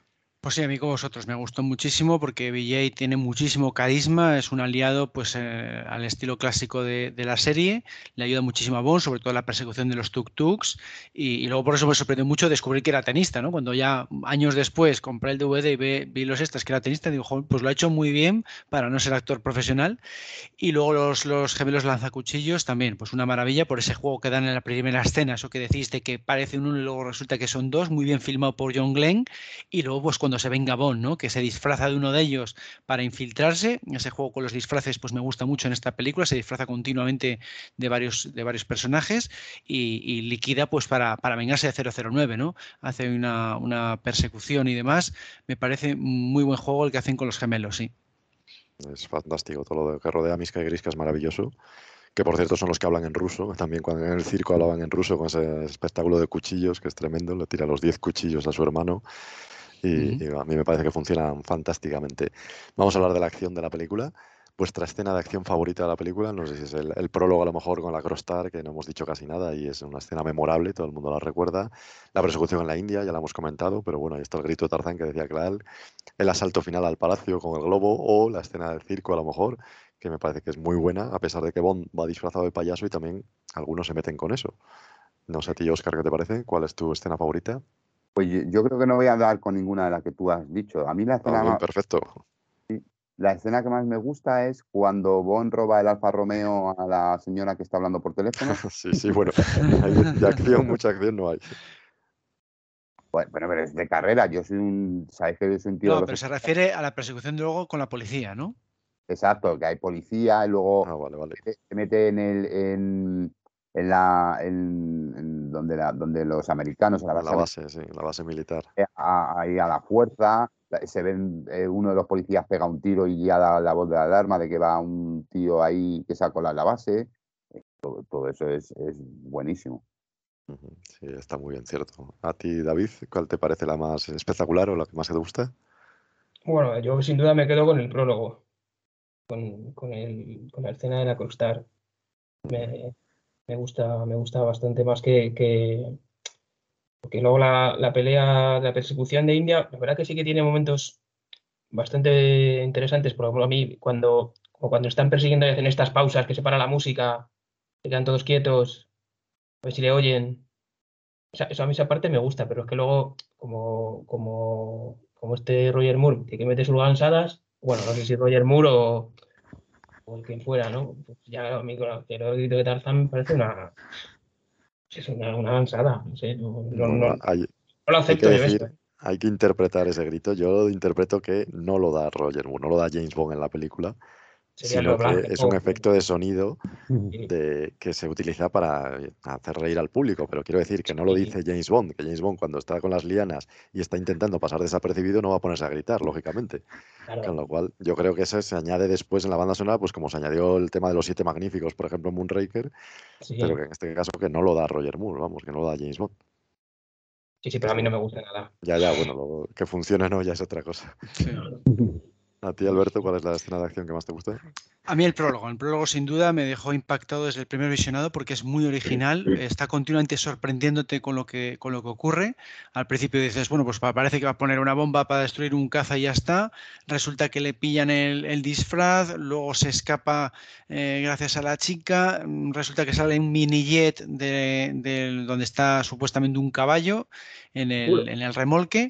Y luego lo que es la persecución de un, de un misil teledirigido, dices, esto es imposible, ¿cómo se va a escapar de esto? Y lo de utilizar el propio misil perseguidor para conseguir la misión, que era destruir el avión del principio, pues esa vuelta de tuerca, ¿no? utilizar el arma del enemigo para completar tu misión, para mí eso es un 10, ¿no? Para mí es uno de los mejores teasers de la saga, es de mis, de mis favoritos junto al de, al de GoldenEye o el de las pie que me amo del, salto en paracaídas, y es muy redondo, ¿no? Lo que pasa es que la gente, pues eso, le critica porque igual es muy exagerado, que quepa el mini jet en, la, en el remolque, o que la gente le confunda con el coronel Toro, eh, tiene ciertas cosas muy pilladas por los pelos, pero eh, si pasas por alto eso, es una secuencia muy buena de Roger Moore, muy seria, eh, aunque tiene algún toque de humor ahí con los militares, con el tema de la chica y tal, pero funciona a las mil maravillas y a mí me, me vamos, me dejó entusiasmado, ya digo, desde el primer visionado. Sí, la, la, resolución es excelente, eso de que les meta el misil porque le va siguiendo a él y pase por entre las puertas, eso es claro, maravilloso. Vamos. Claro. Te deja con la boca abierta la primera vez que lo ves porque no te lo esperas de ninguna manera. A ti, Eduardo, ¿cuál es la que más te gusta de acción? Pues también el prólogo, porque además es que, eh, bueno, es una gran acrobacia. Ya habían querido meterla en alguna película anterior, pero no habían conseguido encajar la, Moonraker, de, sí. de, con, el, con el avioncito, que realmente o sea, funcionaba. Es un avión de verdad que vuela así de pequeño. Y, y, la verdad es que, bueno, es espectacular en todos los aspectos. Y la explosión final, o sea, que es, que es una maqueta. O sea, Sí, sí, sí. pero es que le pusieron todas las tejas, todos los paneles uno a uno para que luego al explotar quedara así de bien. Entonces, pues bueno, o sea, se lo trabajaron mucho. Luego también lo que es la, las escenas de acción durante toda la película me gustan porque son realistas. Es decir, son peleas un poco a lo mejor con un toque divertido en algún caso y tal, pero, pero son espectaculares siendo realistas. Entonces, pues es otra cosa que también me gusta mucho, que no son excesivamente exageradas, que digas, bueno, menuda y se han pasado, ¿no? Eh, o sea, que te lo crees lo que, lo que, lo que puede pasar. Luego la, la escena final, la, de, la del avión, bueno, tengo que decir que cuando la vi por primera vez en el cine, yo no, no pensaba que lo habían hecho de verdad. O sea, pensaba que cuando se veía a Bon en el avión era un muñeco. O sea, no me, no me entraba en la cabeza que fuera un tío el que se había puesto ahí. Luego, claro, ves el cómo se hizo y te das cuenta que realmente había un, había un especialista ahí, ¿no? Entonces, pues bueno, eso quizás es lo que pasa con las escenas que son tan exageradas, que dices, esto no lo han podido hacer de verdad, a pesar de que en este caso lo hicieron de verdad. Eh, eh, un segundo, un, un, una puntualización. Mi colega Kabir lo resalta mucho en su libro de, la su biografía. Esa escena, la de la escena final de, del avión, la, reseña mucho por eso, por lo compleja que fue, porque se grabó eh, la escena donde salía el avión se grabó en una parte, luego la parte volando se grabó en no sé dónde y la escena y otras escenas interiores se grabaron en Londres. Y le, le gustó mucho porque decía, gente, gente ahí peleándose encima de un avión volando de verdad. Sí, sí. Sí, tenemos... Y ves el cómo se hizo y es tan espectacular como la propia secuencia. Sí, sí, sí, sí. Y luego, bueno, también mencionar, bueno, el James Bond payaso. Bueno, hay que decir también que es un momento muy breve, son, son unos minutos y realmente, a ver, eh, Bond está muy no justificado. Está muy justificado, obviamente, es para, para infiltrarse, para que... Y eh, lo único así que, que, hace, que hace Bond es cuando, cuando se mete en el circo que levanta las manos como, como sonriéndoles a los guardias, ¿no? Es lo único. Y, y luego, pues bueno, todo por, por lo demás es, es una escena dramática. Sí, sí, y a mí me gusta mucho esa tensión, además. No, solo, no, hace el payaso. Solo Roger Moore que... podía haberlo hecho así. Sí, sí, no, no está haciendo el payaso. Haciendo eso y no hubiera quedado bien. O sea, Roger Moore sabía manejar esas cosas eh, como nadie. Entonces, que a lo mejor hubiera quedado con otro tipo de disfraz mejor, más adecuado al personaje de James Bond, puede ser. Pero vamos, queda justificado un poco por volver a la historia de 008, porque se viste exactamente igual. Entonces, es un poco a lo mejor porque, bueno, lo van a matar como mataron a 008, no, obviamente, ¿no? Pero van vestidos igual. Entonces, pues bueno, es una cosa que, que se puede tolerar. A mí no, no, me parece nada mal lo de payaso y además eh, no solo se justifica, sino que es bastante serio, como decías, porque es el suspense, es la bomba y Bond rápidamente se quita la nariz y cuando se lo dice al general que es un agente inglés y que hay una bomba a punto de explotar, ya no, no se ríe nadie ahí. Ahí ya empezamos a, a ver la bomba que está a punto de explotar, con lo cual yo creo que, que funciona muy bien esa escena. Yo, por decir alguna que no habéis dicho, pues me quedo con la que comentaba antes. Eh, Miska y Griska al principio y la muerte de 009. Es el 9, creo, ¿no? No el 8, me parece, Ah, 009. el 9, sí, 009, sí. sí, correcto. Y, y me parece magnífico cómo le, le tiran el cuchillo, consigue pasar el muro y cuando llega a la recepción allí, esa mujer que le ve y, y que pega ese chillido, me parece excelente esa ruptura de- del orden establecido con un payaso que llega a tu habitación con un huevo Fabergé en la mano. O sea, es, es delirante, es absurdo, es surrealista y es maravillosa, claro, esa escena. O también un poco lo que decía Eduardo de las escenas de acción, que todas son muy realistas, me quedo con un par de toques muy bondianos cuando Roger Moore, por ejemplo, coge la alfombra de tigre y la asoma por la escalera para distraer a los malos Como y disparar por otro lado, como señuelo, que se está muy bien. O bien cuando se tira, se tira entre comillas, por la barandilla, resbalando, y ve que va a llegar al final y se va a dar en la entrepierna, dispara con la metralleta y así consigue bajar de la barandilla. Me parece un toque humorístico muy bueno a una escena de acción. Eso se echa mucho de menos también en el Bond actual. Ojalá los recuperen porque esos toques de humor durante la acción aligeran la misma, pero lo hacen con, con mucho ingenio, que es lo que me gusta a mí también. Vamos con los diálogos. Siempre nos gusta destacar los diálogos. ¿Hay alguno que tengáis favorito? ¿Alguna línea, Clark? Pues a mí hay uno que me gusta de, de Kamal Khan, bueno, tiene varias frases que me gustan, ya digo que es un villano que me gusta bastante.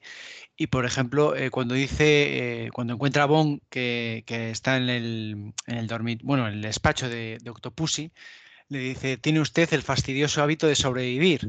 Y le dice, el- la respuesta de Bond es, lo bueno siempre prevalece. Bueno, por lo menos en castellano, ¿no? En inglés cambiará un poquito, pero bueno, básicamente eh, la traducción creo que es muy parecida. Y entonces me gusta mucho el cómo lo entona eh. Se le, se le nota eso, que está cabreadísimo, pero mantiene la elegancia incluso cuando está cabreado, ¿no? Entonces ese, ese estilo de villano, que es totalmente opuesto a lo que decíamos, a Orlov o, o a otros villanos que tenemos en la saga, pues está fantástico y, y es una frase que me gusta mucho. Sí, a mí me recuerda mucho a Hugo Drax, que también decía algo parecido con lo de que se repite usted como las estaciones. Eh, eso es. Está eso un poco es. en la, en la misma línea y también era muy elegante Hugo Drax también. También, también, también, pero es más, más seco, ¿no? Este tiene un poco más de expresividad, es, mm, es eh, pues eso, es más como Stromberg o como Doctor No, más, más planos. Este tiene un rango más, no sé cómo decirte, mm, de ma- más variedad de gestos y, y- y se le ve pues eso muy bien, sobre todo en la partida de Backgammon, ¿no? ¿Una línea, Eduardo? No es porque sea una frase ingeniosa, ni porque sea una de mis favoritas, sino voy a decir esta frase porque es descriptiva de lo que es la mentalidad británica, ¿no? Una, una frase que es, eh, bueno, típicamente, típicamente británica, es cuando eh, M le dice a Bond, firme un recibo, el huevo ahora es por- propiedad del gobierno de su majestad. O sea, vamos a ver, eso es una cosa que lo han conseguido de aquellas maneras, pero se lo quedan. Sí, sí. El juego de palabras porque era propiedad de una dama, ahora ya no, ahora es Sí. propiedad del gobierno. claro. Para ti, Oscar, una frase que te recuerdes o que te guste. Eh, a mí una, una frase que creo que es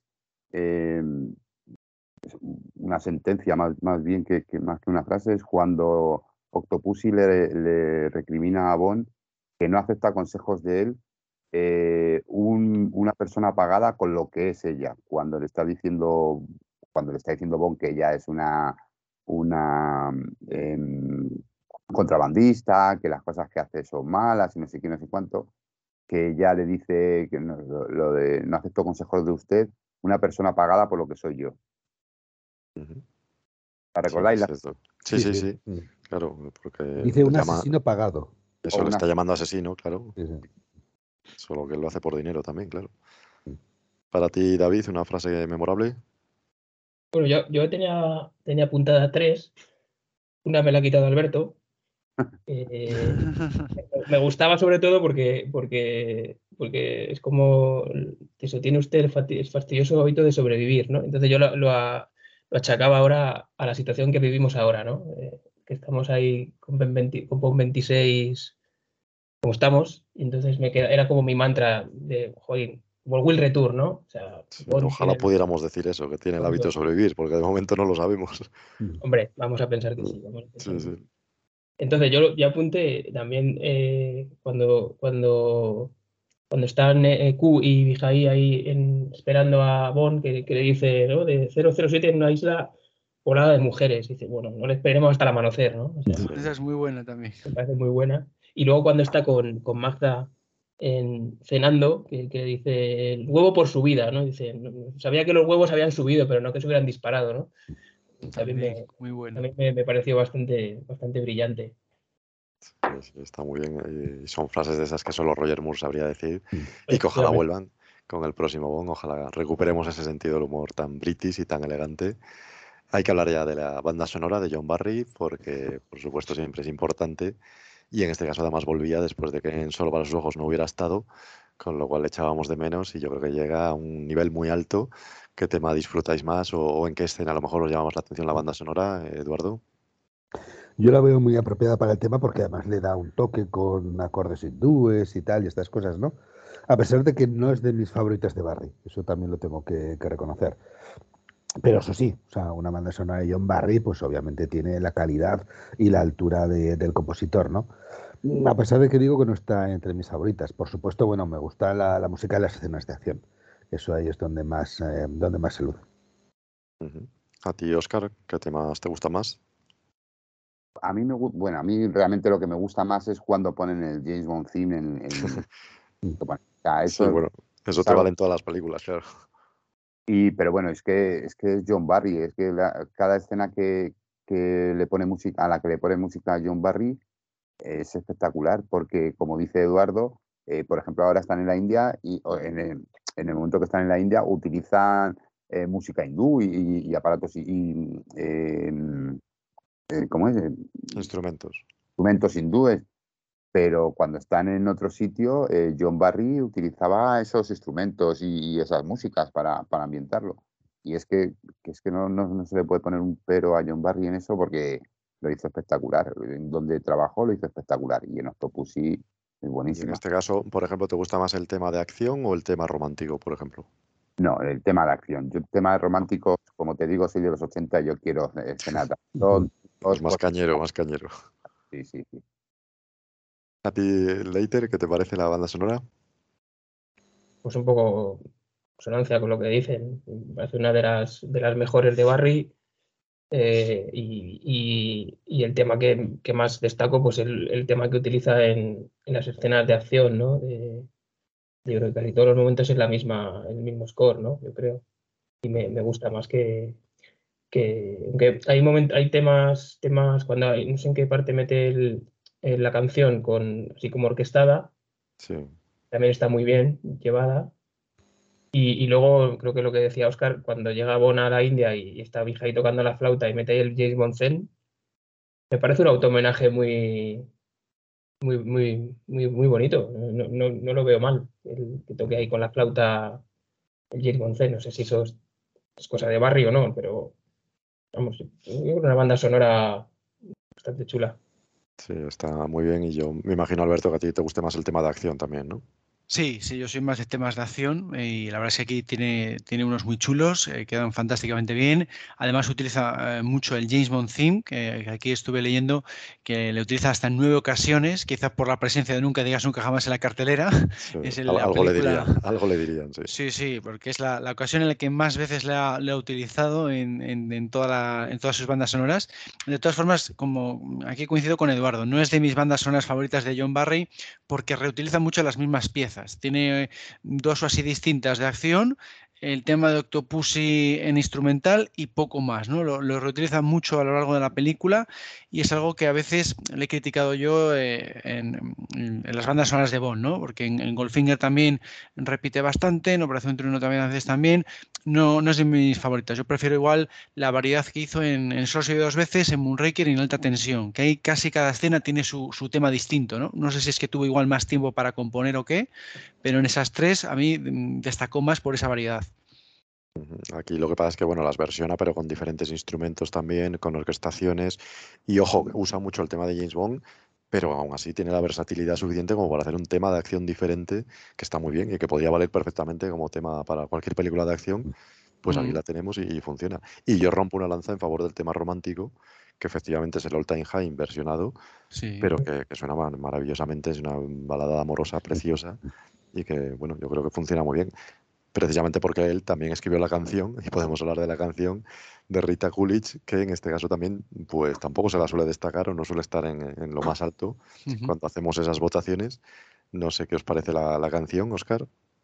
Ve, pues de estas canciones más, más romanticonas y más, más, más tranquilas o más, o más bajas de, de tono, sí que me gustan como, como tema principal. Para, para, presentar la película mientras ves, ves, de fondo, mientras ves en la pantalla a, las, a esas chicas moviéndose, la, la, los títulos de crédito y todo eso, esas, esas canciones sí le quedan bien para eso. ¿A ti, Leiter, te gusta la música, la banda sonora, hablamos, la canción? No, no, no. A mí la canción no, no me gusta. No, no, la tengo entre mis favoritas ni, digamos, ni... ¿Por la propia melodía o porque Rita Coolidge no llega a los niveles esperados? Es que a mí no me llega. Y, y yo creo que las últimas anteriores a, a, esta, a, esta, a esta canción van por el mismo estilo y me pasa lo mismo. Porque a mí por Moonraker tampoco me gusta. La de Solo para sus ojos tampoco. No sé, hay, hay, yo tengo un bache de canciones, hay dos o tres que, que, no me. Yo creo que luego cuando vino Duran Duran se puso otra cosa y, y desde mi punto de vista me gusta más ese estilo. Hay más cañeras también. Sí, me gusta más ese estilo Duran Duran que el estilo de esta chica, ¿no? Que, no, a mí no me transmitía, ¿no? Es, cierto que luego cuando John Barry las aprovecha en lo que tú has dicho antes, en momentos románticos, está mejor que, la propia canción.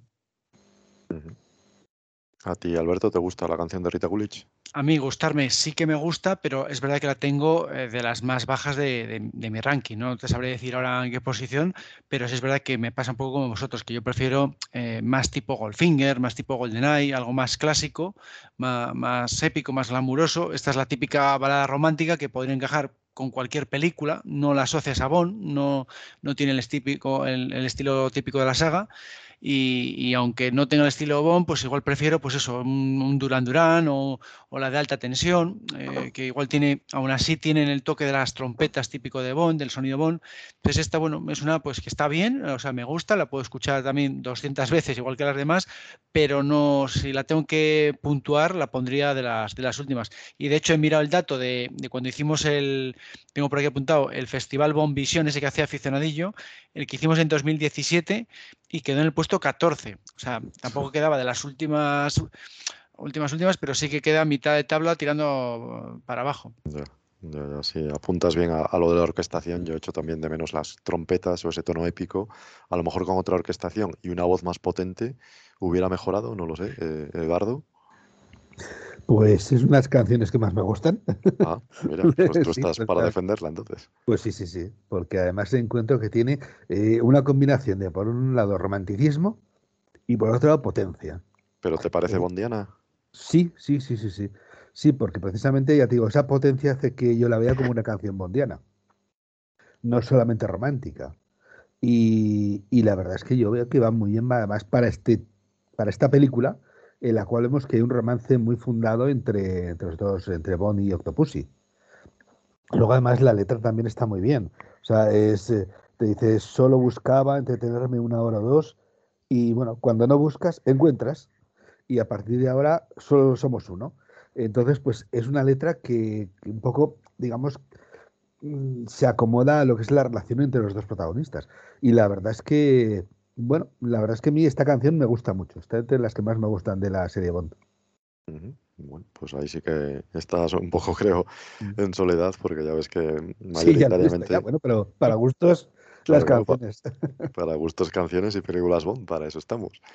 Así que, bueno, eh, volveremos a escuchar All Time High las veces que haga falta, como decía Clark. Y, y nada, nos acercamos ya al final del debate, que ya llevamos un buen rato.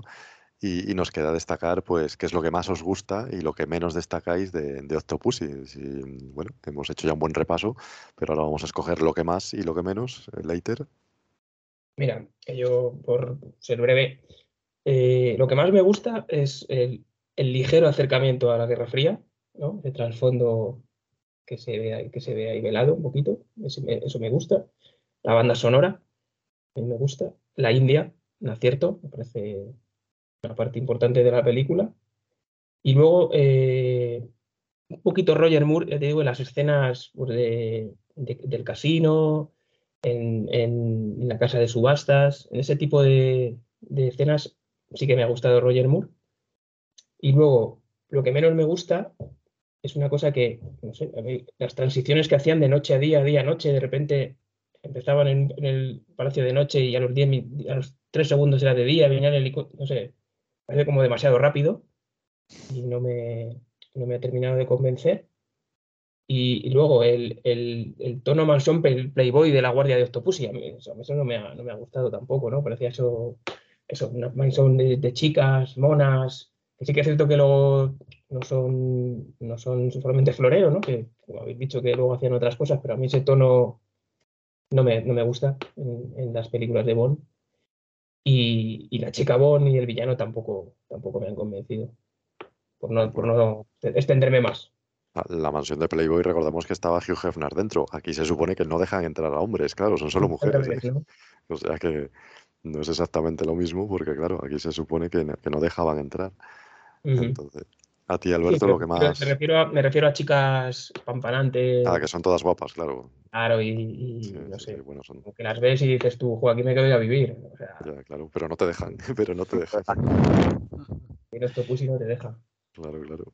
A ti, Alberto, lo que más te gusta. Pues a mí sobre todo destacaría eh, la trama y la acción, ¿no? Es lo que más me impactó de esta película, por, por lo que he comentado antes, ¿no? Esa alianza entre los contrabandistas de joyas con eh, el ejército ruso, en principio dices, pues no me encaja, y cuando poco a poco, como decía Eduardo, vas descubriéndolo a la vez que el personaje, que eso está muy bien pensado, que en otras películas igual ya sabes mm, qué ha ocurrido, como el Mañana nunca muere, por ejemplo, que ya desde un principio sabes cuál es la trama, qué es lo que ha ocurrido y Bond lo va a investigar. Aquí no, aquí vas a la vez que Bond, eso está muy bien, muy bien hecho.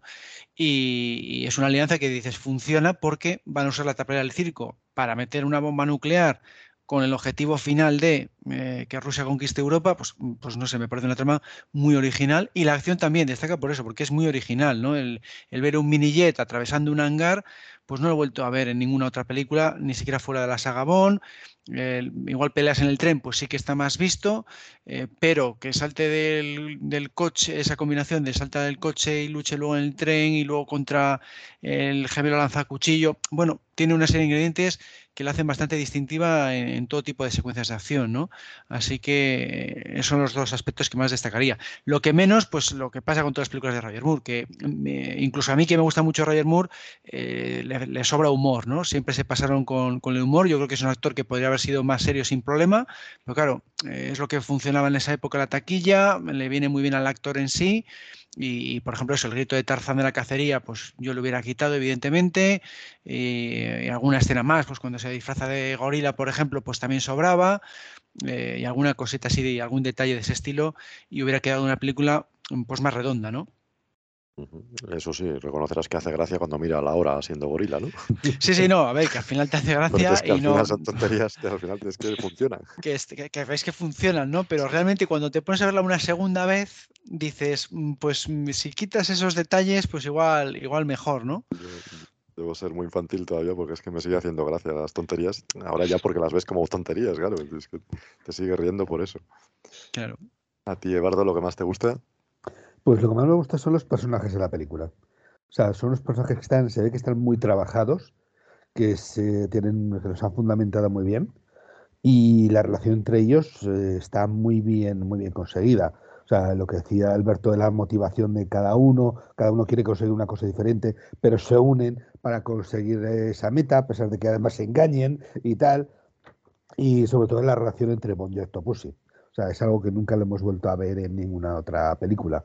Entonces, pues, eh, como digo, los personajes es una de las, de las cosas que más destacaría de esta película, lo bien hechos que están. Y como menos, pues lo que menos me gusta es el humor tonto de, algunos de algunos momentos, ¿no? El famoso grito de Tarzán, el enfoque con la cámara, el escote de la chica, en fin, son cosas que, que es un poco pasarse. O sea, hay momentos de humor que están bien encajados dentro de, la, de una secuencia o de la película. Eh, incluso aprovecharon cuando el tipo con la bicicleta se cruza en la persecución de tuk-tuks, ¿no? Eh, que fue una cosa involuntaria. Pero bueno, que otras que buscaban, pues sí que funcionan. Pero hay momentos en que se pasan con ese humor que, que, que más valdría haberlo quitado. Para ti, Oscar, ¿qué es lo que más te gusta de la película?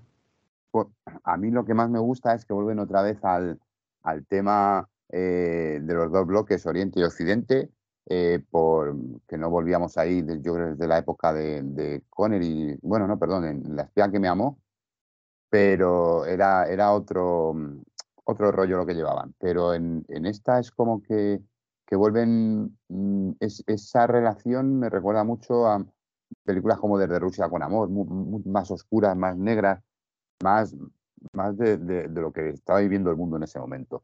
Eh, y, como, y como tal es, una de las cosas que, más me gustan. Luego, em, otra de las cosas que más me gustan es el,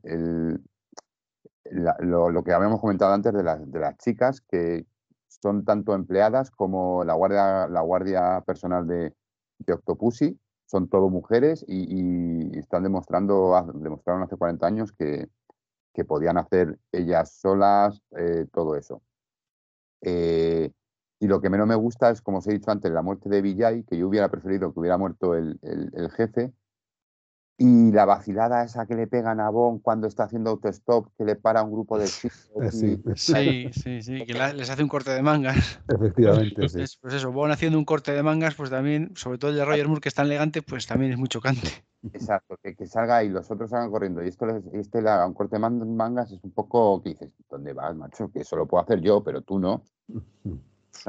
Ahí está en ese momento de la máxima tensión, ¿no? Cuando se ha caído del tren y tiene que llegar a la bomba y ya no, sabe qué inventar, ya, porque le vale cualquier coche, pero claro, encima le vacilan.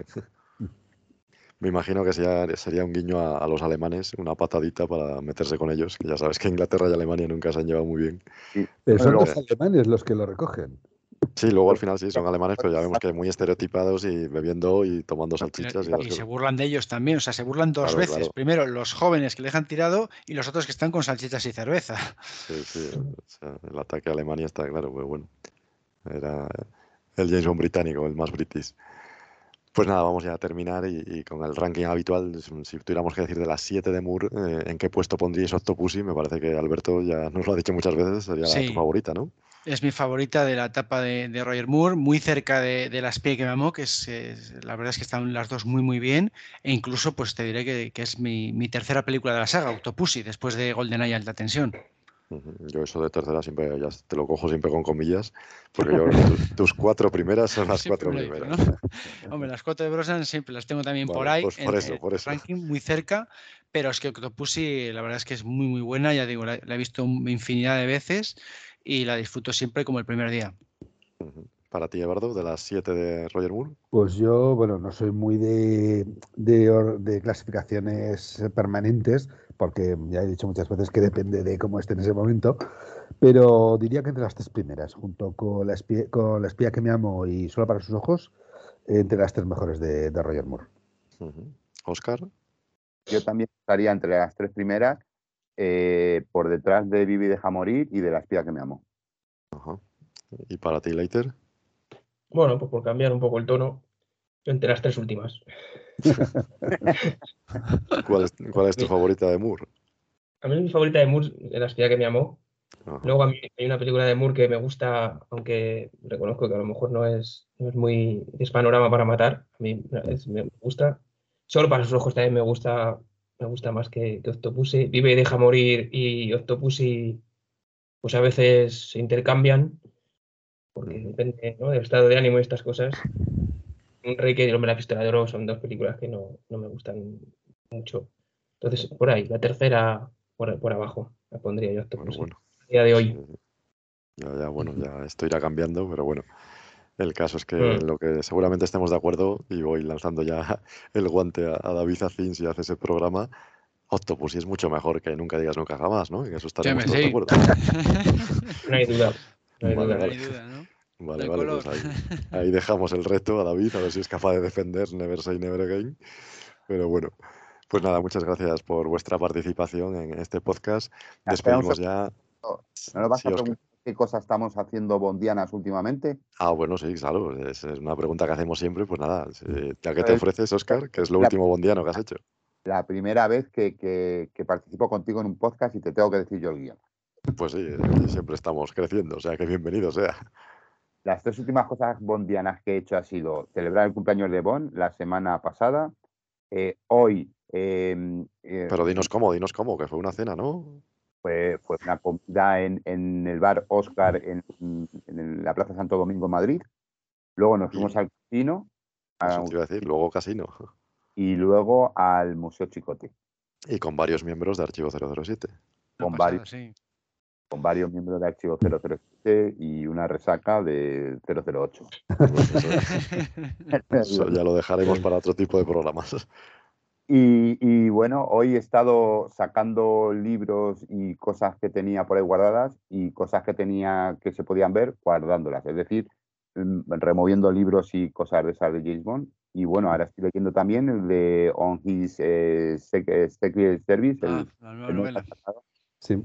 ta- también de, para ver qué tal actúa Bond al servicio secreto de Carlos III. Muy bien. ¿Y tú, Eduardo, por ejemplo, que es lo último bondiano que has hecho? Pues, hombre, disfrutar de la jornada de Santander. Claro, hemos hablado de ello, sí, sí. Sí, sí, sí. Que bueno, nos lo pasamos como siempre, nos lo pasamos muy bien. Y luego aparte también, pues bueno, he comprado las tres últimas novelas que han salido de, de James Bond, de Roca, de Roca Editores. Y bueno, pues eh, lo primero que hice fue mirar a ver si mi Deja Morir estaba o no estaba censurada. es lo primero que nos contaste en el foro que cambiaba solo el, título del capítulo, ¿no? Es el título del capítulo, sí. Mm. Y luego también, pues bueno, eh, he comprado, he conseguido a través de, de Buy eh, el Blu-ray de la versión musical de Casino Royale japonesa. Ah, la japonesa. Estuvimos viendo un poquito en las jornadas, sí. Sí, sí, sí. Sí. Y debo decir que, que está muy bien Espectacular, sí. cuando entres en lo que es una obra musical tipo Broadway, pero hecha en Japón, y bueno, pues eh, eh, que entres en ese, eh, Sí, sí, ese sí. tipo de espectáculo, ¿no? Obviamente, no es como una película de James Bond, pero debo decir que, que me ha parecido muy bien hecha, muy bien conseguida. Espero que tenga subtítulos. No. No, no, eso es para ver un poco el- lo que es el espectáculo en sí, porque no te vas a enterar de, Ya, de ya la no, trama mucho, claro. ¿no? Está claro, pues vaya, es una- pena entonces. Es por ver un poco el show. Tú, Alberto, ya nos has contado las jornadas. Sí, eh, las jornadas un poquito. y por y otro lado, luego- no paras tampoco, o sea que... No paro de hacer cosas. Ya veis que estoy publicando siempre tres vídeos por semana en el canal. Estoy también eh, escribiendo la revista para enero. Y luego pues me he comprado un logotipo de 007 hecho con impresora 3D, que lo he publicado en, en Facebook y que pues pronto os hablaré de él también en el despacho de Clark. Muy bien, como siempre, con muchas actividades bondianas. Por último, David, lo último bondiano que has hecho, aparte de grabar este podcast. Bueno, yo sigo con mis lecturas de, de Fleming. que Ya estoy por Goldfinger, voy poco a poco. Estoy por Goldfinger. Y, Buena novela. Sí, la verdad que estoy. Sí, porque el anterior también me gustó. El Doctor No, Doctor No, el anterior, sí. Sí. Y, bueno, y estoy escuchando los podcasts temáticos de Alberto, que le felicito desde aquí. Hombre, Él- gracias. Él los tiene ya un poco olvidados porque son de hace tiempo, ¿verdad? Sí, tiene sus años. Pero, pero bueno, ya los habéis colgado ahí en, en donde los escucho yo. Y la verdad que ya llevo 14 o 15, o sea que muy bien. mira qué bien. Son 50, Sí. son 50. Ya la- Cuenta, pues ya te digo, antes de este mes me los he acabado. O sea, que- Los engancha, poníamos en, engancha. en- en- están en nuevas plataformas y, y yo siempre digo que aunque tengan sus años, te van a seguir descubriendo cosas, porque estoy seguro de que estás aprendiendo cosas que no sabías, ¿a que sí? Sí, no, sí, sí. Además que, que son, que son muy buenos. O sea, Claro, tienen, tra- tienen un trabajo muy bueno. O sea, Están eso muy bien me- documentados y esa documentación no caduca, claro. aprovecho para felicitarles desde aquí porque es un trabajo muy bueno. O sea, Pues muchas gracias. Y, y eso que, hombre, yo, yo no me considero un- una sapiencia de, de Bond, pero sí que sé cosas, ¿no? Pero aún así, pues eso, no deja de sorprenderte. Muchas, No, no, muchísimas- yo, yo te aseguro que también los oigo de vez en cuando y yo sí que sigo aprendiendo, porque aunque sean datos que ya conoces, te los recuerda, o sea que eso es, Sí, sí, es- efectivamente. está muy bien, sí, sí. La- las las recuerdas. Sí, Está sí, muy bien. es así. Pues nada, más, sí que... o sea, no. Ahora, Oscar, sí que puedo pasar a la despedida, ¿no? Sí, sí, sí. Bueno, no, ¿qué has hecho el último bondiano? Ah, yo, uf, pues también un poco de todo, ¿no? Entre leerle libros, también estoy escribiendo para la revista y repasando los artículos que me pasa Clal, luego entro al foro todos los días, no hace falta decirlo porque ya lo sabéis. Publicar las noticias y últimas noticias que aparecen por ahí. Estuvimos cerrando la encuesta del grado de satisfacción de la convención también, que han sido muy elevados, como veréis pronto, o ya la estáis viendo. En fin, un poco de todo, como sabéis. Y afortunadamente también pues ver películas Bond, porque he visto Octopussy esta semana. Eso afortunadamente que no nos lo quite nadie, incluso aquellos que quieren matar a un personaje que no puede morir. 007, hay mucho por hacer. ¿Preparado para volver al trabajo?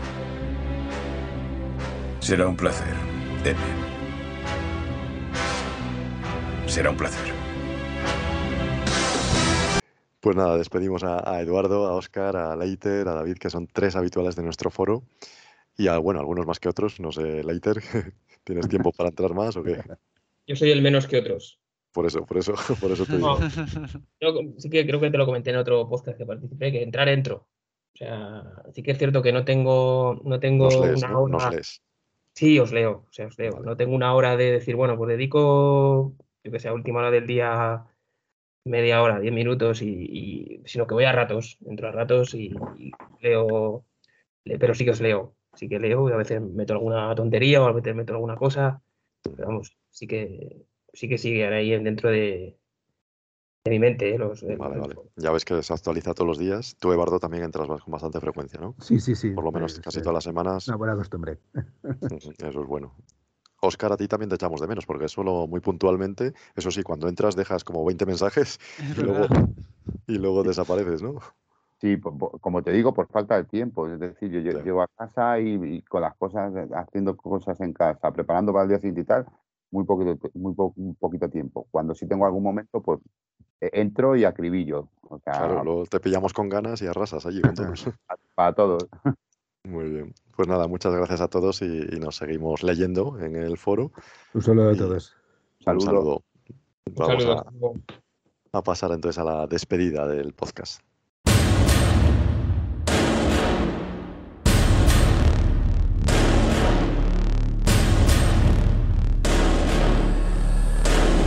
Bond, Bond, Bond, Bond, Bond.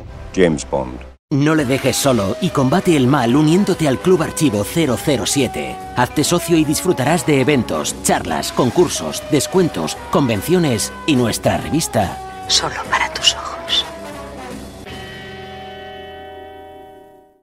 Pues aquí termina el podcast 185. Muchas gracias, Claal, por tu participación. Espero que hayas disfrutado y que repitas cuando quieras.